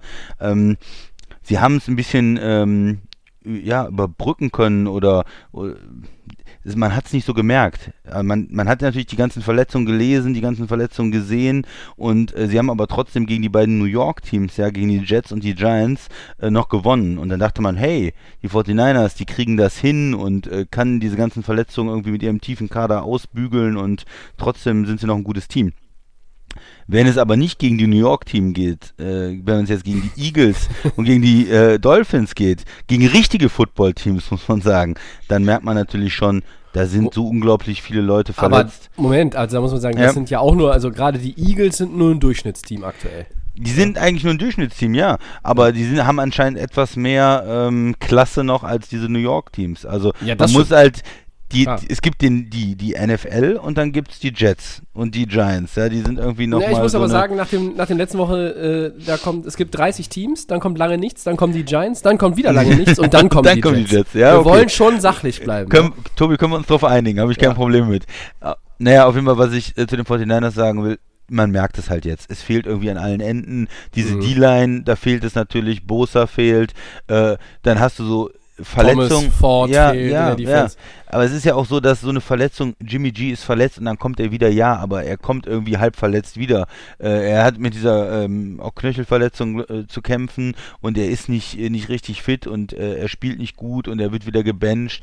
Kann man jetzt diskutieren, ob, äh, ob man ihn schützen will oder das Team schützen will oder seinen Knöchel schützen will. Aber das sind natürlich dann so Situationen, man spielt, äh, man hat ein Spiel verloren, man ist nicht richtig im Tritt und versucht dann den Quarterback vielleicht auch zu früh zurückzubringen, ähm, wechselt wechselt zwischen verschiedenen Quarterbacks hin und her und bei den 49ers scheint die Saison einfach irgendwo der Wurm drin zu sein. Äh, Anfang der Saison schon die Receiver verletzt, jetzt diese ganzen Verletzungen und ähm, sieht so aus, als wenn das nicht einfach nicht die Saison der 49ers ähm, werden wird, obwohl ich mhm. immer noch natürlich den Coach und das Potenzial, was sie haben, äh, schätze, aber ähm, da, um die Frage mit zu beantworten, ich sehe die 49ers irgendwie mittlerweile nicht mehr in den Playoffs. Ähm, nach den Siegen gegen die Giants habe ich gedacht, ja, die schaffen das, aber jetzt nach den letzten zwei Spielen leider nicht. Ja, dann komme ich nochmal aus der Ecke ja, und ähm, ich drehe nochmal das Rad ein paar Minuten zurück. Äh, äh, Dolphins, da wollte ich noch was loswerden. Mhm. Ähm, wir reden ja immer von dieser ähm, oft zitierten Kultur, ähm, die verändert werden muss. Und das ist Brian Flores gelungen, dem Head Coach. Ähm, und ich sehe die Dolphins äh, mit wachsender Begeisterung jetzt auch, wie sie sich als Team entwickeln. Und die sind. Die Eingangsfrage war, wie der Entwicklungsprozess zu bewerten ist. Und den, da kann ich nur sagen, Gut, ne? funktioniert momentan eigentlich alles, wie man sich das so erwarten kann bei einem Team, was halt wirklich komplett von links nach rechts und zurückgedreht werden muss. Junge Spieler wie Tight End Mike Gesicki oder Defensive End Christian Wilkins. Max, unterbrich mich, wenn ich falsch liege. Die funktionieren jetzt späte Picks ja. wie ein Siebtrunden-Pick wie äh, Running Back Miles Gaskin, äh, glaube ich, letztes Jahr gedraftet worden, ganz am Ende des Drafts. Der passt da perfekt rein aktuell. Hochbezahlte Veteranen wie Cornerback Xavier Howard spielen jetzt guten Football. Der ist mit drei Interceptions tied for the lead in, in der National Football League. Also das sind äh, nur ein paar Beispiele. Ähm, und dann hast du halt wirklich diesen Quarterback, ähm, es gibt ja Menschen, die leben in den Tag hinein und Ryan Fitzpatrick, der spielt in den Tag hinein. Ja. Wie, wie kein anderer. Ähm, der Mann hat nichts mehr zu verlieren. Der hat sich bewiesen oder halt auch nicht. Das, je nachdem, wo man gerade nachfragt in NFL, er hat ja nun auch schon fast die Hälfte der Teams gesehen in seiner Karriere. Äh, und man, man weiß in Miami, da kommt ein, ein Tour hinten raus. Ähm, das ist, also diese ganze äh, Entwicklung, die geht auch mir nicht zu schnell. Also, ne, wir haben das ja letztes Jahr zum Beispiel mit den Niners gesagt, da ging es dann ra rasant nach oben und bei den Dolphins war das nicht zu erwarten, dass es rasant nach oben geht. Und deshalb muss man sagen, Respekt, das funktioniert wirklich gut. Ähm, und sie entwickeln sich langsam zu einem Team, einem noch nicht Playoff-Team, dem es unwahrscheinlich Spaß oder wo es unwahrscheinlich Spaß macht, denen zuzugucken. Und ähm, ja, ähm, Max, habe ich äh, irg irgendeinem Unrecht getan oder stimmt das so zu den Spielern? Nee, schön gesagt, Tobi. Okay. Ähm, ja, ich bin ja bei den, bei den Dolphins nun wirklich nicht, äh, nicht so drin, aber ich arbeite mich da langsam mal wieder rein in, dieses, in diese Franchise. Und äh, bei den 49ers, äh, Christian sagt es gerade schon, ähm, Max, du kannst ja gleich auch noch mal sonst äh, gerne zu San Francisco was sagen. Die Ausfälle, vor allen Dingen der Defense, schwer zu kompensieren. Äh, vielleicht auch gar nicht, stelle ich mal in den Raum. Ähm, das Quarterback-Play, äh, liebe Freunde, ist aber halt auch nicht auf dem Level anderer Quarterbacks nee. von NFC-Playoff-Anwärtern, ja. Ähm, ich, ich weiß, äh, Christian ist eigentlich ja schon so ein Sympathisant, Ja. Schrägstrich Fan von Ja, Jimmy Garoppolo. bin ich, ja. Und er hat auch letztes Jahr das Team ähm, auch zum Teil mitgetragen. Es war nicht alles nur die, die überragende Defense. Ähm, ich habe immer irgendwie so ein Störgeräusch auf meinem Ohr. Ich weiß nicht, ob ihr das im Podcast hört, liebe Freunde, aber wir haben heute hier ist echt der Baum drin. Ähm, ich gucke mir halt so, so Teams an, die jetzt gerade nicht irgendwie auf äh, First Place in der Division sind, aber da ist das Quarterback-Play doch ein anderes. Also selbst Teddy Bridgewater spielt auf einem anderen Niveau, aktuell würde ich sagen. Äh, Kyler Murray spielt auf einem anderen Niveau. Ähm, äh, am, am Wochenende hat auch Daniel Jones auf einem guten Niveau gespielt, aber das führt jetzt zu weit. Ähm, also von daher, Niners, es wird richtig, richtig schwierig und für mich sind sie kein Playoff-Team mehr, denn sie sind 2-3. Die Siege sind nur gegen ähm, die Amateurteams aus dem Big Apple. Und jetzt kommt's, die nächsten Gegner. Rams, Patriots, Seahawks, Packers, Saints. Später spielst du nochmal gegen die Rams und die Seahawks und spielst auch noch gegen die Bills. In der Form, in der die Niners aktuell sind, Das ist Seh- echt hart. Sehe ich da nicht so heftig, viele, ja. sehe ich nicht so viele Spiele, die die gewinnen. Aber das Ja. ist das, das ist halt auch das Kreuz, wenn du als Divisionssieger, ja, dann spielst du eine starke Division Crossover, du spielst gegen die anderen äh, First Place Teams der vergangenen Saison und dann kommt halt so ein Schedule dabei raus. Ähm, und wenn man jetzt, ich glaube nicht, dass sie von diesen fünf genannten Spielen jetzt Rams, Patriots, Seahawks, Packers, Saints, dass sie die alle fünf zwangsläufig verlieren. Aber sie können die alle fünf verlieren. Ja, und wenn die 2-8 sind, redet sowieso keiner mehr darüber, ob die noch in die Playoffs kommen. So, jetzt hören wir den Max zu den 49ers, bitte. Ja, ähm, mit dem, was du jetzt an den nächsten Spielen gesagt hast, ist eigentlich alles gesagt. Das ist einfach eine riesen Mammutaufgabe. Du hast viele Verletzte. Du, ihr habt es gesagt, die Quarterbacks, das ist, ähm, das funktioniert auch nicht. Ähm, also das ist sehr, sehr schwierig. Die 49ers ähm, können da, ja, man kann vielleicht dann einen Sieg mitnehmen, aber du kannst nur hoffen, ähm, dass dann ähm, da nicht das Schlimmste rauskommt, dass du die Saison irgendwie halbwegs äh, abschließen kannst. Aber mit den Gegnern, ja, die Playoff-Chancen, gerade in der NFC ist einfach auch ultra schwer. Es ist schon hart, finde ich. Ähm, also. Ja, ist einfach zu, das ist, das ist einfach das Problem. Zu viele Verletzte, ähm, dann ist keiner richtig fit, dann verlierst du gegen Miami und das ist halt dann auch schon deutlich, ähm, obwohl du da als Favorit natürlich trotz der Verletzungen reingehst. Und dann hast du ja die nächsten Spiele schon vorgelesen und äh, ja, schade für die 49ers, ähm, aber das ist leider das Problem und das wird dann auch die, Playoff, die Playoffs kosten. So, und jetzt sage ich es nochmal, ich habe in meinem Tippspiel auf die Dolphins gesetzt. Sehr gut. Sehr gut. Herzlichen Glückwunsch, Tobi. Ja, aber war, war nur mit zwei Punkten versehen, das Spiel. Das war, ich habe hab mich nicht mehr getraut, bin ich ehrlich. Ja, So. bei, bei, vielleicht noch ein Satz zu Jimmy G. Man hat natürlich nach der letzten Saison, die er mal durchgespielt hat, ähm, wo er 16 Spiele auch gemacht hat, sie waren erfolgreich und er war ja gut, nicht großartig als Quarterback, aber mm, okay. Und man sagt, okay, er kann vielleicht noch wachsen, er hat ja nicht so viel Erfahrung, hat ja direkt die, ähm, äh, auch in, in der 18er Saison da diese, diese Kreuzbandriss war es ja, glaube ich, gehabt, aber jetzt hat er natürlich wieder Verletzungssachen und es ist halt auch mal die Frage, ähm, wie gehen die 49ers langfristig damit um? Sagen die dann vielleicht auch irgendwie, äh, naja, vielleicht können wir uns, er ist, ist okay, aber vielleicht können wir uns auch nochmal einen besseren Quarterback im Draft oder äh, Free Agent oder Trade angeln, ne? Dak Also, äh, Press, ja, Dak Prescott zum Beispiel ist ein Upgrade, äh, muss man ja fairerweise sagen. Es ist ein besserer Quarterback und er hat bessere Stats und ja, nicht unmöglich. Also, wenn ich, wenn ich zum Beispiel mir vorstelle, Dak Prescott wirft nächstes Jahr den Ball zu Brandon Ayuk oder äh, Debo Samuel. Ja. hei. Ui. In dem, in dem, Äh, in dem System. Ich möchte den nicht in meiner Division da haben, bin ich ganz ehrlich. Dafür ist er mir zu gut. Okay. Gut, aber ja, ne, weiter geht's. man, muss, man muss auch sagen, wirklich die Verletzung ähm, macht es schwierig, ihn vielleicht aktuell auch äh, vernünftig und fair zu bewerten. Das äh, wollen wollen wir nicht vergessen an der Stelle. Ja. Äh, weiter geht's. Ähm, Segment 3. Wir haben das, glaube ich, letzte Saison nur einmal gehabt. Äh, da hieß das Ganze Poetry in Motion. Wir haben es umbenannt. Jetzt heißt es äh, Lights Out, Spot an. Ähm, und das Ganze funktioniert so. Äh, jeder von uns sucht sich eine individuelle Performance aus der zurückliegenden Woche raus, die ihn äh, besonders beeindruckt hat und äh, stellt das mal vor. Und dann sprechen wir kurz drüber. Ähm, Max, du hast ja oft die undankbare Aufgabe, bei diesen Segmenten zu eröffnen. Und äh, warum soll man was wechseln? Warum soll man was wechseln, was funktioniert? Wir Nein. ja, gerade sagen, wir können auch ruhig weitermachen. okay, dann bitteschön, Max. Ja. Die Bühne, Ähm, Bühne gehört dir. Ja, ist kein Problem. Äh, vielen Dank. Ähm, und zwar, ich sage auf jeden Fall, und zwar, der Mann hat eigentlich so die letzten Jahre immer einen drauf bekommen. Es war für mich einfach auch, ähm, wir haben ja kurz drüber gesprochen, es war einfach für mich Derek Carr, der für mich äh, am Wochenende extremst überragt hat. Ähm, 347 Yards. Er hat 22 von seinen 31 Pässen an den Mann gebracht, drei Touchdowns, äh, geile ähm, Würfe auf Henry Ruggs III, ähm, der mir auch mega neue The Third. hat, ähm, der ähm, dann auch einen Touchdown-Pass von ihm gefangen hat. Ähm, ich fand die Performance einfach von ihm super. Derek Carr, wir haben uns, glaube ich, auch oft immer gefragt, ist er der Richtige für die Raiders? Ähm, er hat die letzten Jahre nicht überragend gespielt. Dann äh, haben sie jetzt mit Mariota als Backup jetzt auch nicht viel ähm, gemacht, sondern haben eigentlich irgendwie gesagt, okay, Derek Carr bleibt unser Quarterback.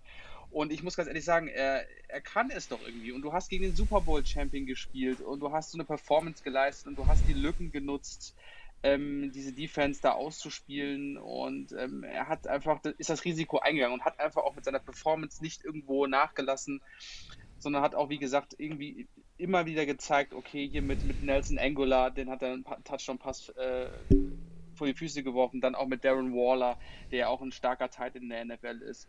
Und ähm, mir hat einfach seine Gesamtperformance überragend gefallen. Ähm, deswegen auch riesige Props an ihn nach vieler Kritik. Und ähm, die Raiders können jetzt erstmal sagen, okay, mit Derek Carr, das ist okay. Und die Raiders spielen eigentlich eine ganz passable Saison und ähm, mir gefällt es einfach. Und ähm, gerade die Plays, wie schon gesagt, mit Rux, das hat mir super ge gefallen in der Red Zone, als ich das gesehen hatte. Und für mich ähm, der Mann äh, der Woche 5 war für mich Derek Carr.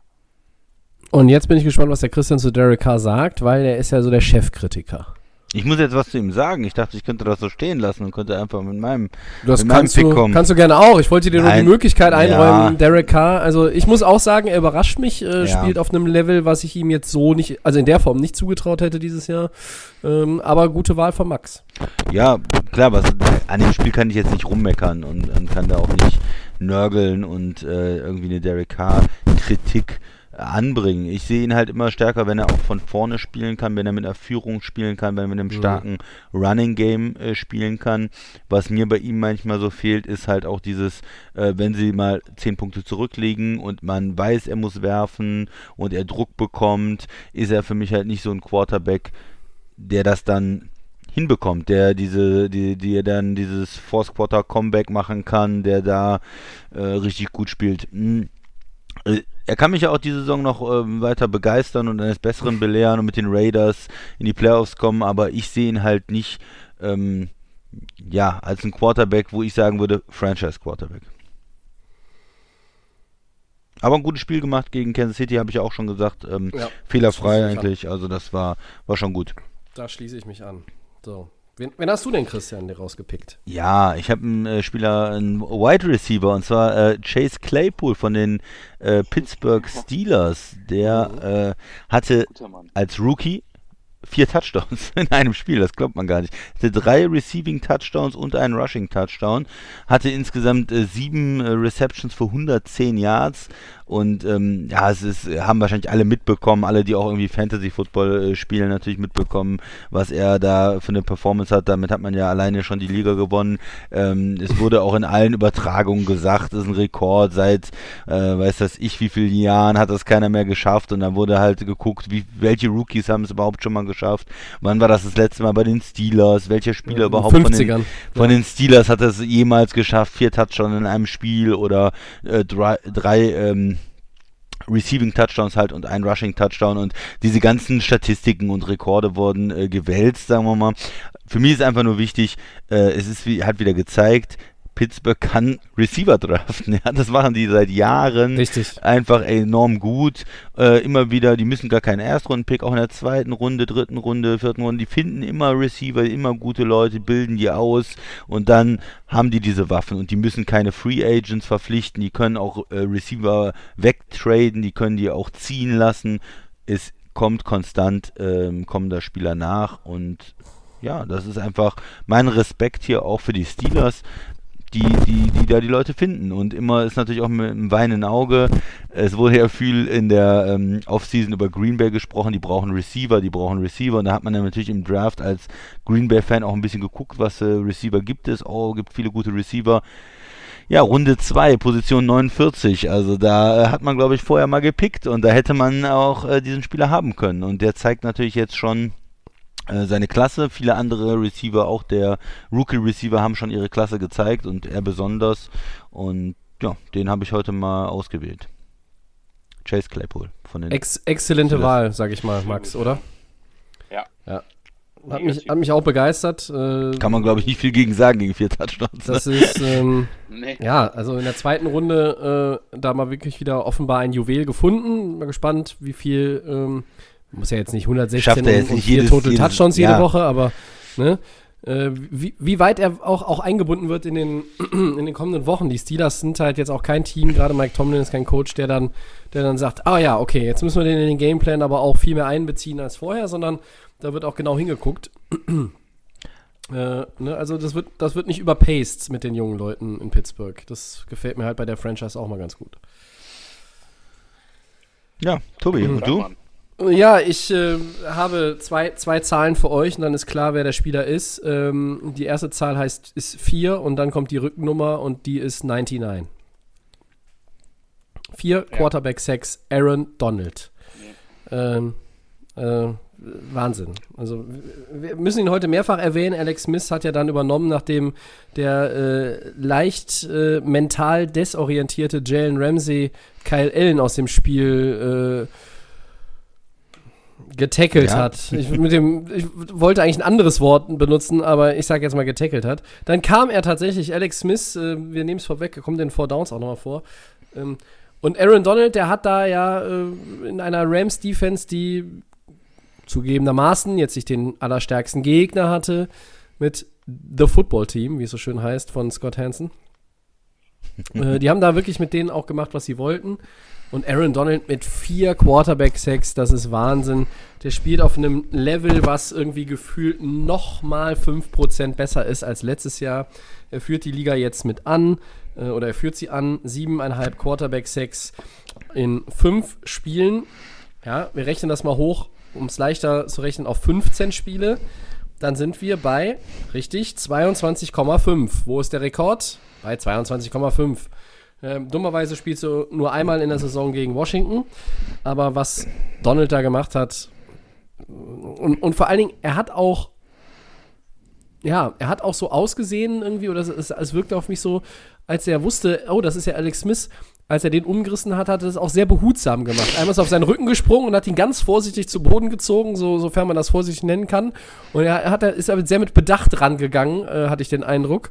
Ähm, aber unabhängig von Alex Smith, wahnsinnige Performance äh, vom Reigning Defensive Player of the Year. Das ist ein Tier, ne?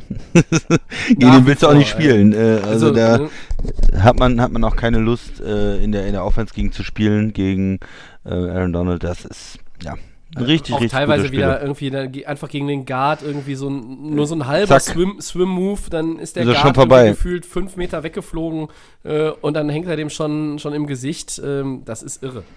Ja. Ja, gut, kann man auch überhaupt nichts gegen sagen. Ein absoluter Topspieler, der ähm, zugegeben gegen eine vielleicht etwas schwächere O-Line, aber da dominiert er halt dann extrem und äh, ist überhaupt nicht zu stoppen. Ja. Schön, Tobi. Max, noch ein Gedanken zu Aaron Donald oder machen wir weiter? Das ist bei dem, bei dieser Maschine, wie ich ja gerne sage, da braucht man nicht viel sagen. Das ist einfach ein absolutes Biest. Vier Sacks, also das ist, äh, das, ist das Beste, was die, was die Rams mit haben und ähm, das ist einfach Und ein immer- der über die letzten, letzten Jahre auch spielt und immer weiter konstant sich verbessert. Also absoluter, äh, ein absolutes Ausnahmetalent. Ja, und man muss immer sagen, diese vier Sacks auch oder auch seine Quarterbacks, Hits und alles, was er macht, ist ja nicht immer äh, von der Position Outside Linebacker, Defensive End, der jetzt nur Pass Rusher ist. Er spielt ja ähm, innen, ja, äh, und macht äh, auch von, von der Position des Defensive Tackles dann so viel Druck auf den Quarterback, das ist äh, dann nochmal besonders bemerkenswert. Und vor allen Dingen oft gegen Double Teams auch. Ja, ne? gegen Double Teams extrem oft. Guard und Center äh, hast du dann vor dir, gegen die du da irgendwie dich durchsetzen musst. Und er ist einfach zu, zu gut und zu schnell für die Leute und ähm, ist einfach ein, ja, der, der beste Defender, den wir haben in den letzten Jahren in der NFL. Punkt. Ein schönes Schlusswort für Segment 3, Lights Out Spot On. Und dann gehen wir weiter und schauen auf Woche 6. Und äh, wer hätte das gedacht, dass wir ein 3-2-Team gegen ein 4-1-Team besprechen? Und dahinter kommen dann die Franchises Carolina Panthers gegen Chicago Bears. Ähm, es ist vielleicht das Duell der Überraschungsteams, oder? Ähm, Carolina ist 3-0 ohne Christian McCaffrey. Auch da wieder völlig absurd eigentlich. Und die Bears haben Brady und die Bucks besiegt. Das ist natürlich etwas, wenn Nick Foles nichts kann, aber Brady besiegen, das kann er. ähm, so, jetzt auch gerne nochmal, wenn euch irgendwas in der Rückschau einfällt, natürlich. Äh, welches Team gefällt euch denn aktuell besser? Und wer ist für euch hier der Favorit? Ja, ich sag nochmal was zur Rückschau und dann könnt, könnt ihr auch weitermachen.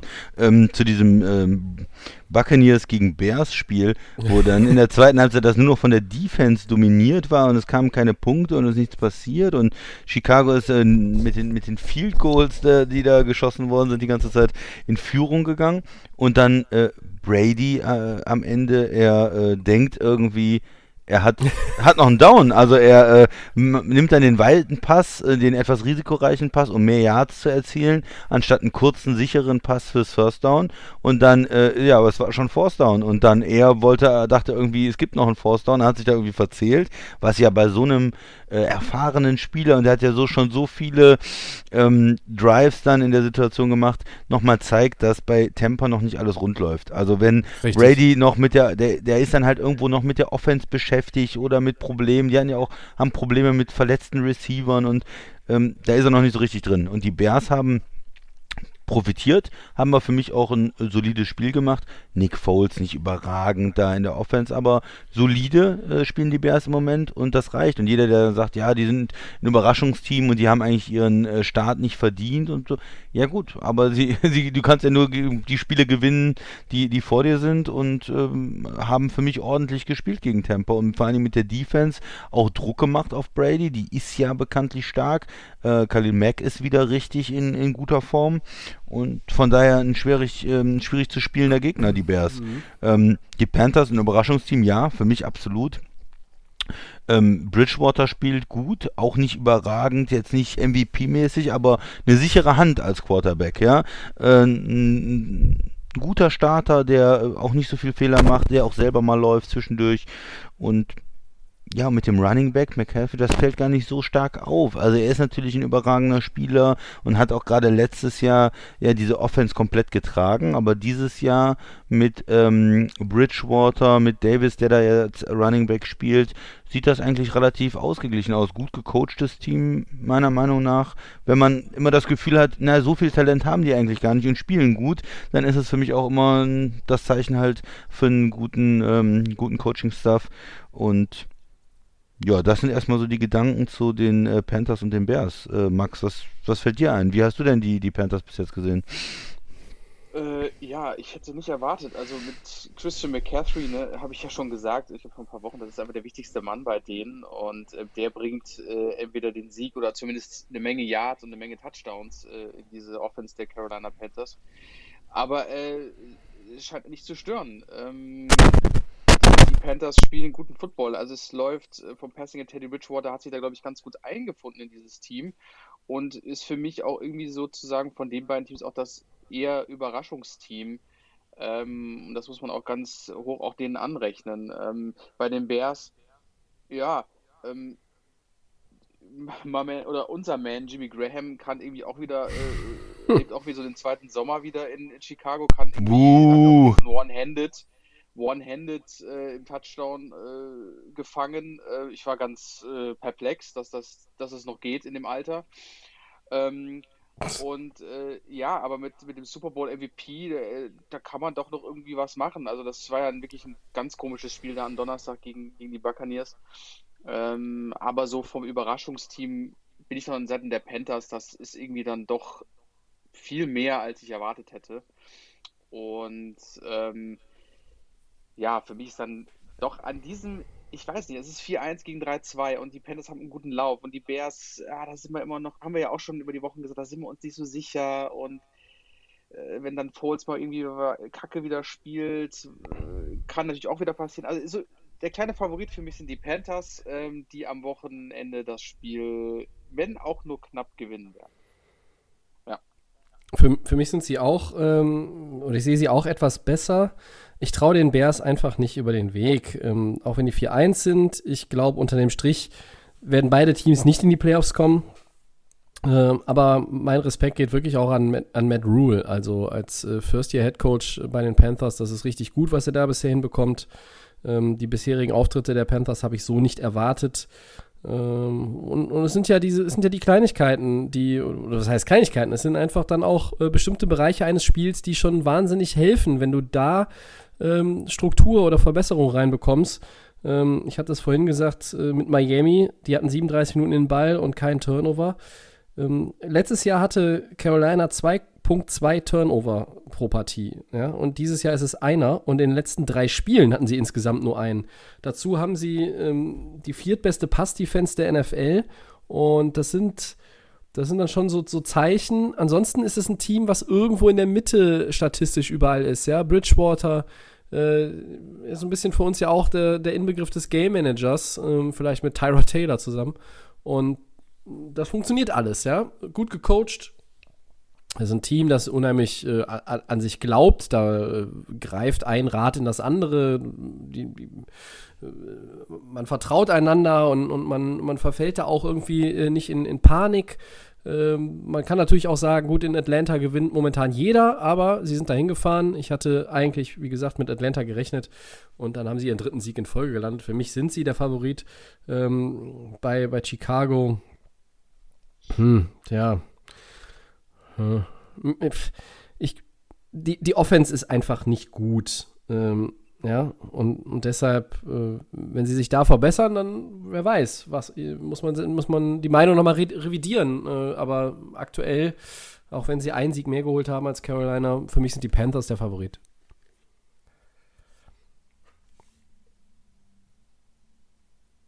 So. Ja, für mich bleiben die Bears der Favorit, Tobi. Ganz ehrlich. Ja, das habe ich mir gedacht. Ja. Ja, du willst, du willst ja auch, dass äh, die Packers in der Division noch Konkurrenz haben. wollen, von wollen kann keine Rede sein, aber. Ach ja, komm, mit, sonst, mit der sonst Defense, heißt es hier die Packers äh, und so, viel zu stark. Ich, ja. ich glaube, mit der Defense wird äh, die Carolina Offense schon ihre Probleme bekommen, weil die immer noch eine Menge Talent haben. Möglich. Ja, und die haben, äh, auch Carolina hat jetzt nicht so den dominierenden Wide Receiver, zu dem du dann gehen kannst und so. Wenn du viel mit, mit kurzen Pässen arbeitest, ich glaube, da ist die, ähm, die Bears Defense immer noch ziemlich stark.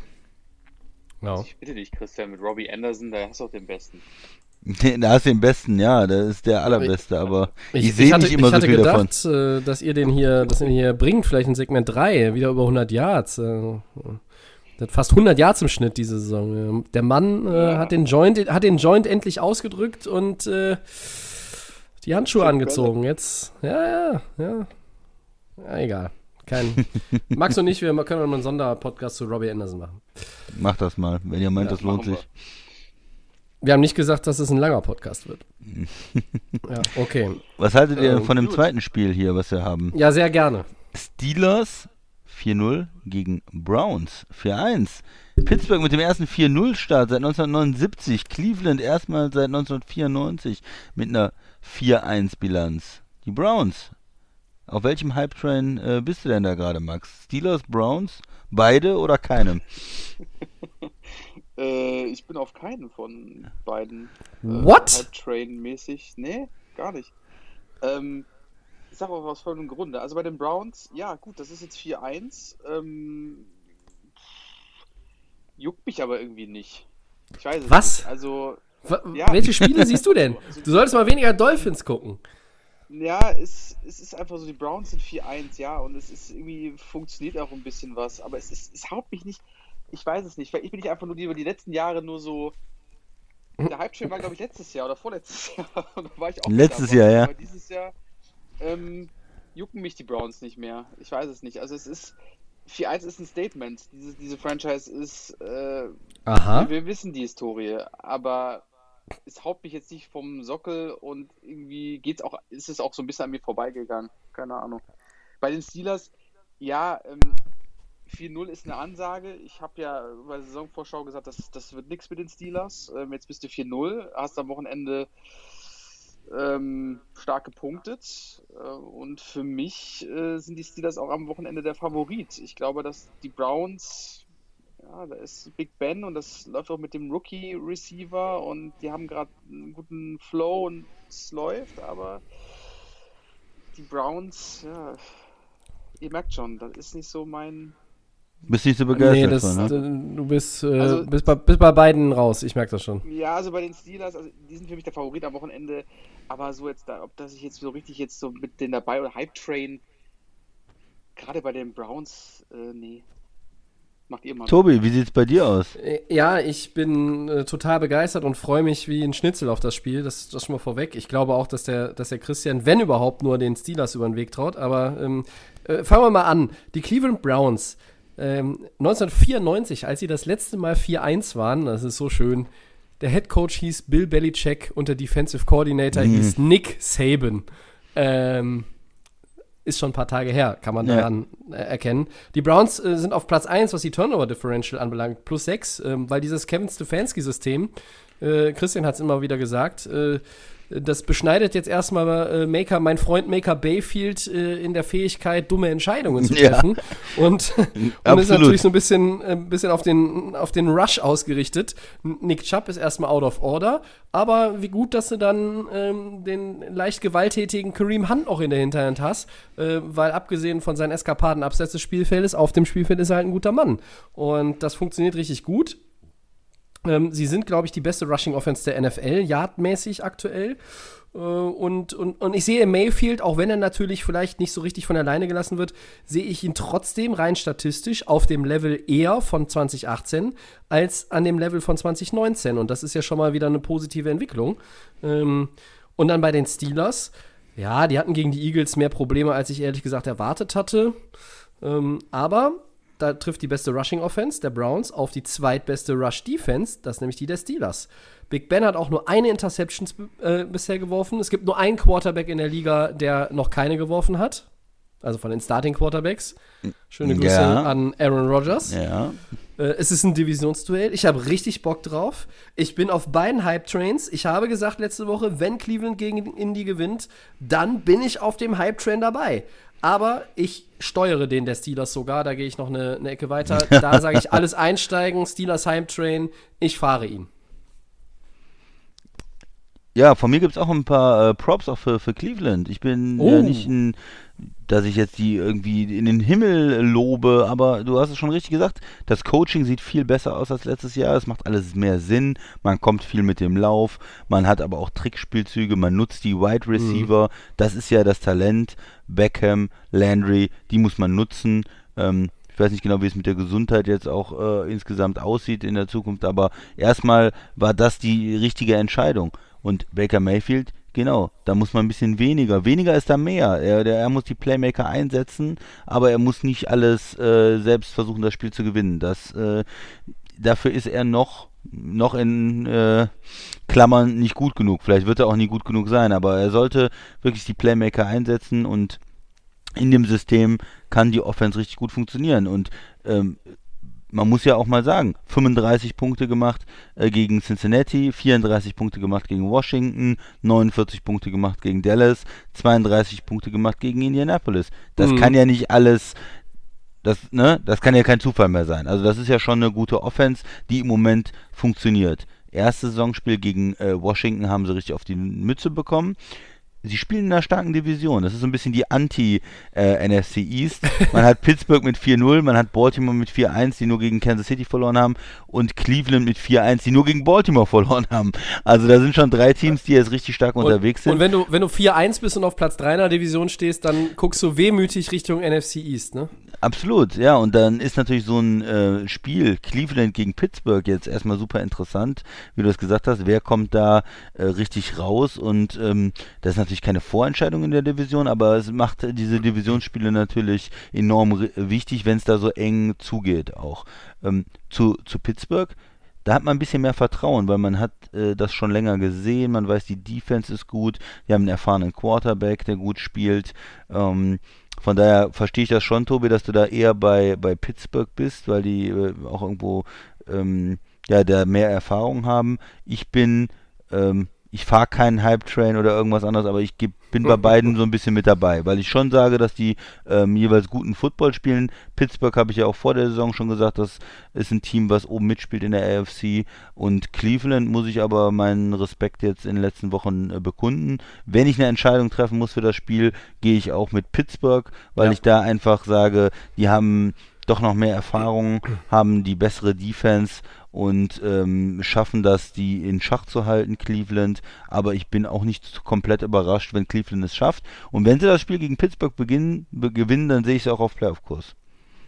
Okay. Gerade ja. weil es ja auch sieben Playoff-Spots gibt. Ja, es können ja auch drei aus der North werden. Mhm, richtig. Ja, ich sehe schon, der, der, Christian guckt sich zwar die Hype-Trains jetzt gerade an, er ist noch nicht on board, aber das kommt vielleicht noch. Ja, der Max, äh, den kriegen wir, der Max geht zu Fuß. Der verzichtet auf den, auf den Hype-Train. Auf jeden Fall. Ja, ich mach, ich mach ja. ja, schön. Äh, dann, dann haben wir noch eins. Ein Spiel haben wir noch, genau. Max, Max ist eigentlich dran, ne? Ja, Aber ich kann es auch vorlesen. Ähm, die Buccaneers 3-2 gegen die Packers 4-0. Äh, so richtig schlau werden wir ja aus den Buccaneers im Moment noch nicht. Äh, trauen wir denn dem Tampa Bay Buccaneers einen Erfolg über die starken Packers zu. Christian, du als Packer, komm mal raus. Ja, man muss natürlich, man darf die nicht unterschätzen. Es ist äh, ein Team mit einer guten Defense, äh, die jetzt auch von Tom Brady natürlich geführt werden, die eigentlich äh, starke Receiver haben und die ja auch so eine Art Mini-Bye-Week hatten. Die haben ja Donnerstag schon gegen Chicago gespielt, haben dann also zehn Tage, um sie auf die Packers vorzubereiten. Die Packers haben selber Bye-Week. Das sollten dann eigentlich zwei ausgeruhte Teams sein, die sich auch gut auf den Gegner vorbereiten können. Für mich ist so ein bisschen bei dem die, die Frage, also den Sieg zutrauen, klar äh, traue ich Temper den Sieg zu. Ich glaube, es kommt am Ende darauf an, wer, ähm, wer gesünder ist jetzt nach dieser ganzen Bye Week. Also was ist mit Evans, was ist mit ähm, Adams, äh, also mit den Top-Receivern auf beiden Seiten. Auch Godwin. Ja. Godwin kann er vielleicht dann wieder spielen. Ähm, wie sieht das insgesamt aus? Und dann muss man im Spiel, wird glaube ich interessant sein, kriegt man Druck auf Brady wenn man die die D-Line und die äh, die O-Line der, der der Bucks und die spielt nicht so gut im Moment eigentlich, wenn man da Druck ausbaut und Brady ähm, Druck machen kann, dass er da nicht die Pässe anbringen kann, dass er vielleicht Fehler macht, ähm, dann kann man das Spiel glaube ich gewinnen und in der Offense die äh, Tampa Bay Run Defense ist sehr gut. Und da muss man natürlich kreativ werden, aber so wie wir die Packers bis jetzt gesehen haben in der Saison, sollten sie da eigentlich Lösungen finden. Favorit sind die Packers, aber Buccaneers muss man auf jeden Fall auch einen Sieg zutrauen und dann wären sie natürlich auch wieder äh, dick drin ähm, im, im Geschäft und quasi im Soll, sage ich jetzt mal. Ne? Ähm, Tobi, wie siehst du es?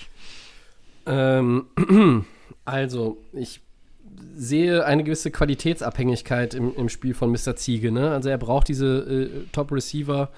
Ähm, ich glaube, dass Bradys Spiel auch mit dem System der Buccaneers das nicht mehr unbedingt funktioniert sich immer da auf, ja, wirklich diese Roleplayer wie Scotty Miller und, und, und Konsorten irgendwie zu verlassen.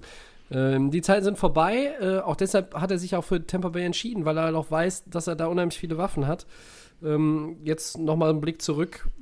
Elf Penalties waren gegen die Bears natürlich auch ein bisschen viel. Ähm, undiszipliniert. Das ist natürlich Richtig. seit Jahren auch so ein Problem mit Temper. Mhm. Ähm, unter Bruce Arians waren sie jetzt nicht so dis diszipliniert in letzter Zeit. Ne? Das stimmt. Und, und, ich sage, um die Packers zu schlagen, braucht Tampa Bay äh, das bisher beste Saisonspiel. Weniger wird in meinen Augen nicht reichen. Dafür hat Green Bay zu viel Wucht, zu viel Selbstvertrauen. Ähm, und ich glaube, diese Kombination aktuell, die wir auch schon gelobt haben, auf dem Level, auf dem Lafleur Rogers diese Kombination ist, da möchten Arians Brady hin. Aber da sind sie noch nicht. Und ich glaube nicht, dass sie am Wochenende da sind. Äh, trotz der, äh, wie so schön ausgedrückt wurde, gerade Mini-Bye-Week. Ähm, ich sehe die Packers in dem Spiel vorne. Max? Ja, ähm, ja, bei den Buccaneers, das ist schon richtig gesagt, man wird wirklich nicht richtig schlau. Ähm, das, ja, du, das ist gut gesagt, ist, glaube ich, echt abhängig von guten Receivern, Tom Brady. Ähm, Mehr als was früher. er ja eigentlich auch hat, ne? was er ja in New England dann auch ähm, trotz guter Leistung in New England dann auch über die letzten Jahre immer vermisst hat. Äh, das ist alles noch nicht so ganz. Es ist, ist immer noch so eine Art Rantasten bis es 3-2. Du hast jetzt die Packers als Gegner, die sind ja wirklich on fire. Ähm, da haben wir ja das Receiver-Thema ja eigentlich schon durch. Das funktioniert auch ohne jetzt äh, Top-Spieler, aber natürlich ähm, ist es für die Buccaneers auch ein, ein Must-Win, um irgendwie ja erstens zu sagen, okay, wir sind weiterhin knallharter Kandidat, wenn es um Playoff-Plätze geht. Zweitens, dass sich dieses System oder diesen, diesen All-In-Move der Buccaneers äh, jetzt auch auszahlt. Ne? Also mit 3-2 jetzt ähm, und jetzt vielleicht noch ein Loss am Wochenende gegen die Packers, dann bist du 3-3. Ähm, und gerade in der NFC, Buccaneers setzen natürlich alles, um äh, ihren eigenen Super Bowl zu machen. Ähm, ich glaube, diese Bye Week von den Packers, die ist natürlich auch, ähm, auch von Vorteil. Die werden sich das Spiel am, am Donnerstag ähm, ganz genau angeguckt haben gegen die Bears, wo die Buccaneers gegen die Bears gespielt haben. Und ähm, also für mich gibt es auch keinen Grund zu sagen, dass für mich jetzt die Buccaneers vor den Packers wären. Also das ist gerade die Kombi, ja, ihr habt es gesagt, Lafleur und ähm, Rogers hätte auch keiner erwartet. Jetzt bist du 4-0, kannst 5-0 gehen. Und ich glaube, Christian meint ja auch, seine Team, ist war sein Super Bowl-Tipp. Du bist noch ein weiter Weg, aber du setzt einfach ein Statement äh, in der NFC und Rogers ist nicht irgendwie, äh, äh, ja, man, man, geht mit ihm nochmal den Weg und zwar auch da in, in Green Bay All-In. Er hatte bis jetzt nur einen Titel geholt äh, für, die, für die Packers. Äh, aber ein ganz wichtiges Spiel, also auch für beide Franchises. Mit 5-0, bam, da bist du vorne mit dabei. Da haben die gegnerischen Teams Respekt. Die Buccaneers müssen all in, die dürfen das Spiel nicht verlieren, ähm, um den Anschluss nicht zu verlieren und auch das wirklich dann so ähm, zu schaffen, wie sie sich das vorstellen. Also trotzdem aber für mich ähm, mit der Dynamik, mit der Power, die die aktuell haben, sind die Packers für mich auch der klare Favorit. Ja. Gut. Dann schauen wir uns das mal an, was Woche 6 so gibt. Äh, sind wir bei den Four Downs. Erstes Down, Quarterback Alex Smith hat beim 10 zu 30 des Football-Team gegen die Rams sein Comeback gegeben nach rund zwei Jahren Leidenzeit. Wir haben ihn heute schon ein, zwei Mal erwähnt, aber jetzt trotzdem nochmal die Bühne für ihn. Eure Meinung? Wer soll anfangen? Immer, der, der, der fragt, fragt, ne? Genau. ja, ist natürlich schön, dass er wieder spielt. Äh, in Washington ist natürlich ein bisschen hin und her mit den Quarterbacks. Äh, Haskins gebencht und dann äh, Kyle Allen verletzt und dann kommt er rein.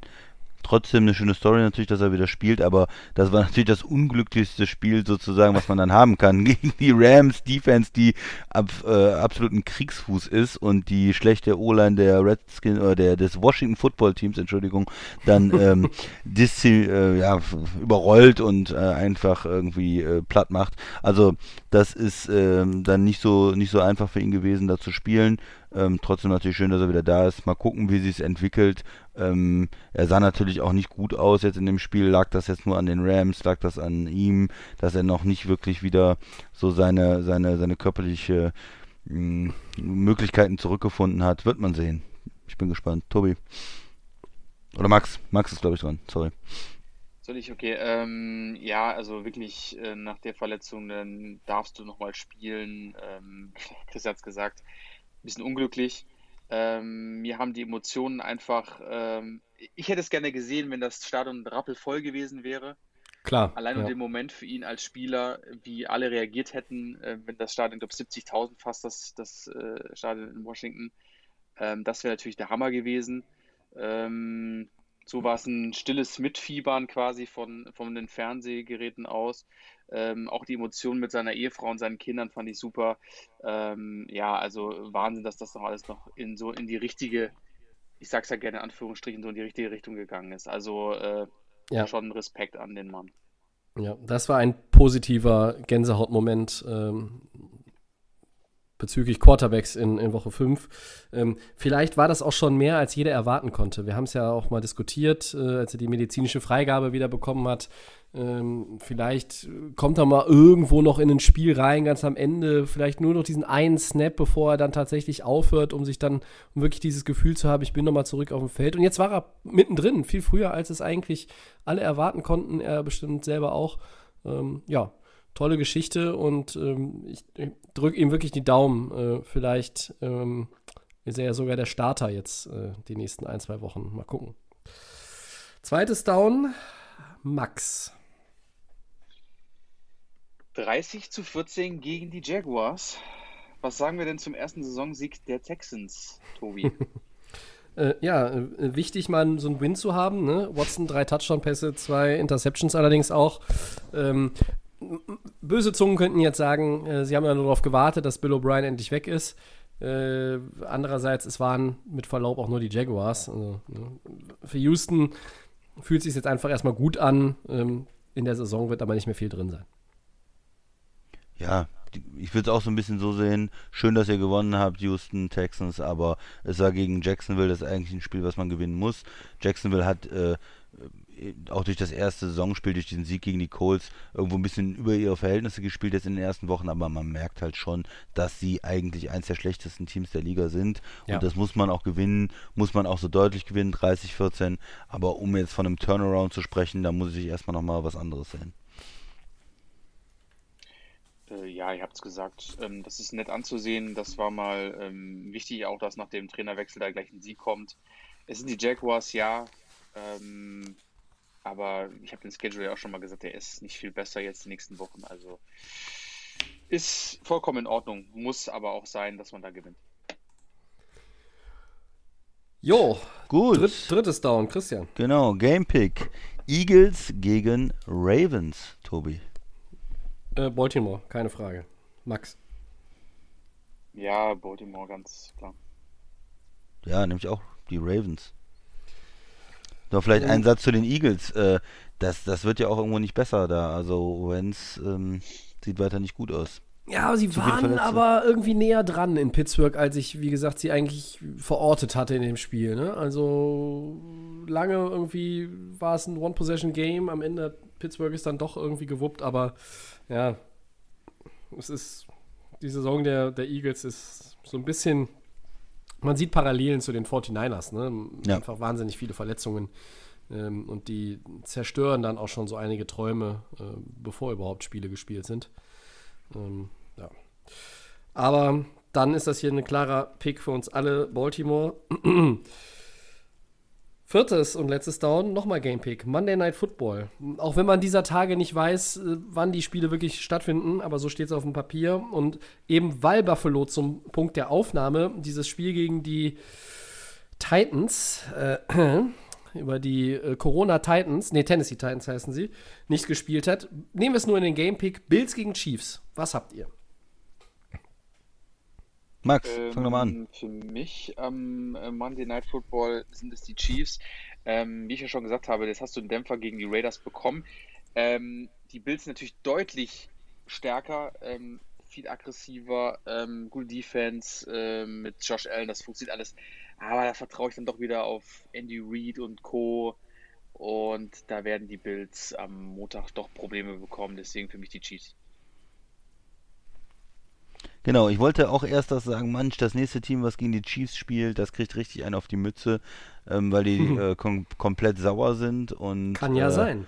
richtig Gas geben werden, die Chiefs. Aber jetzt sehe ich die Bills und da muss ich sagen, hm, die Bills sind eigentlich gut drauf, die haben eine gute Defense, die haben äh, einen Quarterback, der richtig stark spielt im Moment. Oh. Äh, Props, ja. Und äh, von daher nehme ich mal den Upset-Pick mit äh, Buffalo. Ui, Zweite Niederlage für die Chiefs. Ja, Tobi. Doch keine Einigkeit bei den Gamepicks. Sehr schön. Ja, dann haben wir die Gamepicks auch durch, die Four Downs sind durch, der Podcast ist durch. Ähm, ich sag vielen Dank. Tobi, hattest du jetzt deinen Pick schon gesagt? Ach so, doch, der steht musst- schon hier seit einer Ja. Stunde, deshalb Kansas City, Entschuldigung. Ja, ja, aber Ja, genau. ja. Konnte man jetzt Weil- erschließen, aber Konnte man Sorry, erschließen, aber danke für den Hinweis. Ich hatte, das ist das Problem, wenn man es vorher hier schon auf den Zettel schreibt, wo ich auch eure Picks notiere. Also Kansas City Chiefs gewinnen dieses Spiel. Ähm, aber es wird eng, glaube ich. Das glaube ich auch. Ähm, so, also, jetzt wieder äh, zurück zur Abmoderation. Alles durch. Ich sage vielen Dank an den Christian Gerne. und an den Max. Danke euch beiden. Wir bedanken uns äh, für euer Interesse, ähm, weisen schon mal darauf hin, es gibt leider keinen 150. Podcast mit äh, Zuschauern, so wie beim 100. Das äh, machen wir äh, endgültig dann bei der 200 erst wieder. Ähm, den kostenlosen Podcast hört ihr aber wie immer bei Soundcloud, bei Apple Podcasts, bei Spotify und den Kollegen von The Fan FM. Das ist korrekt. Bei Facebook und bei Twitter at Delay of Game NFL könnt ihr mit uns in Kontakt treten. Bei Instagram Delay of Game Podcast. Letzte Grüße fallen mir heute keine ein. Nächste Woche gibt es wieder einen Podcast. Ich, kann gut sein, dass er wieder Dienstag ist. Wir halten euch auf dem Laufenden. Bis dahin, viel Spaß. Letzte Wort haben die Jungs. Ciao. Tschüss.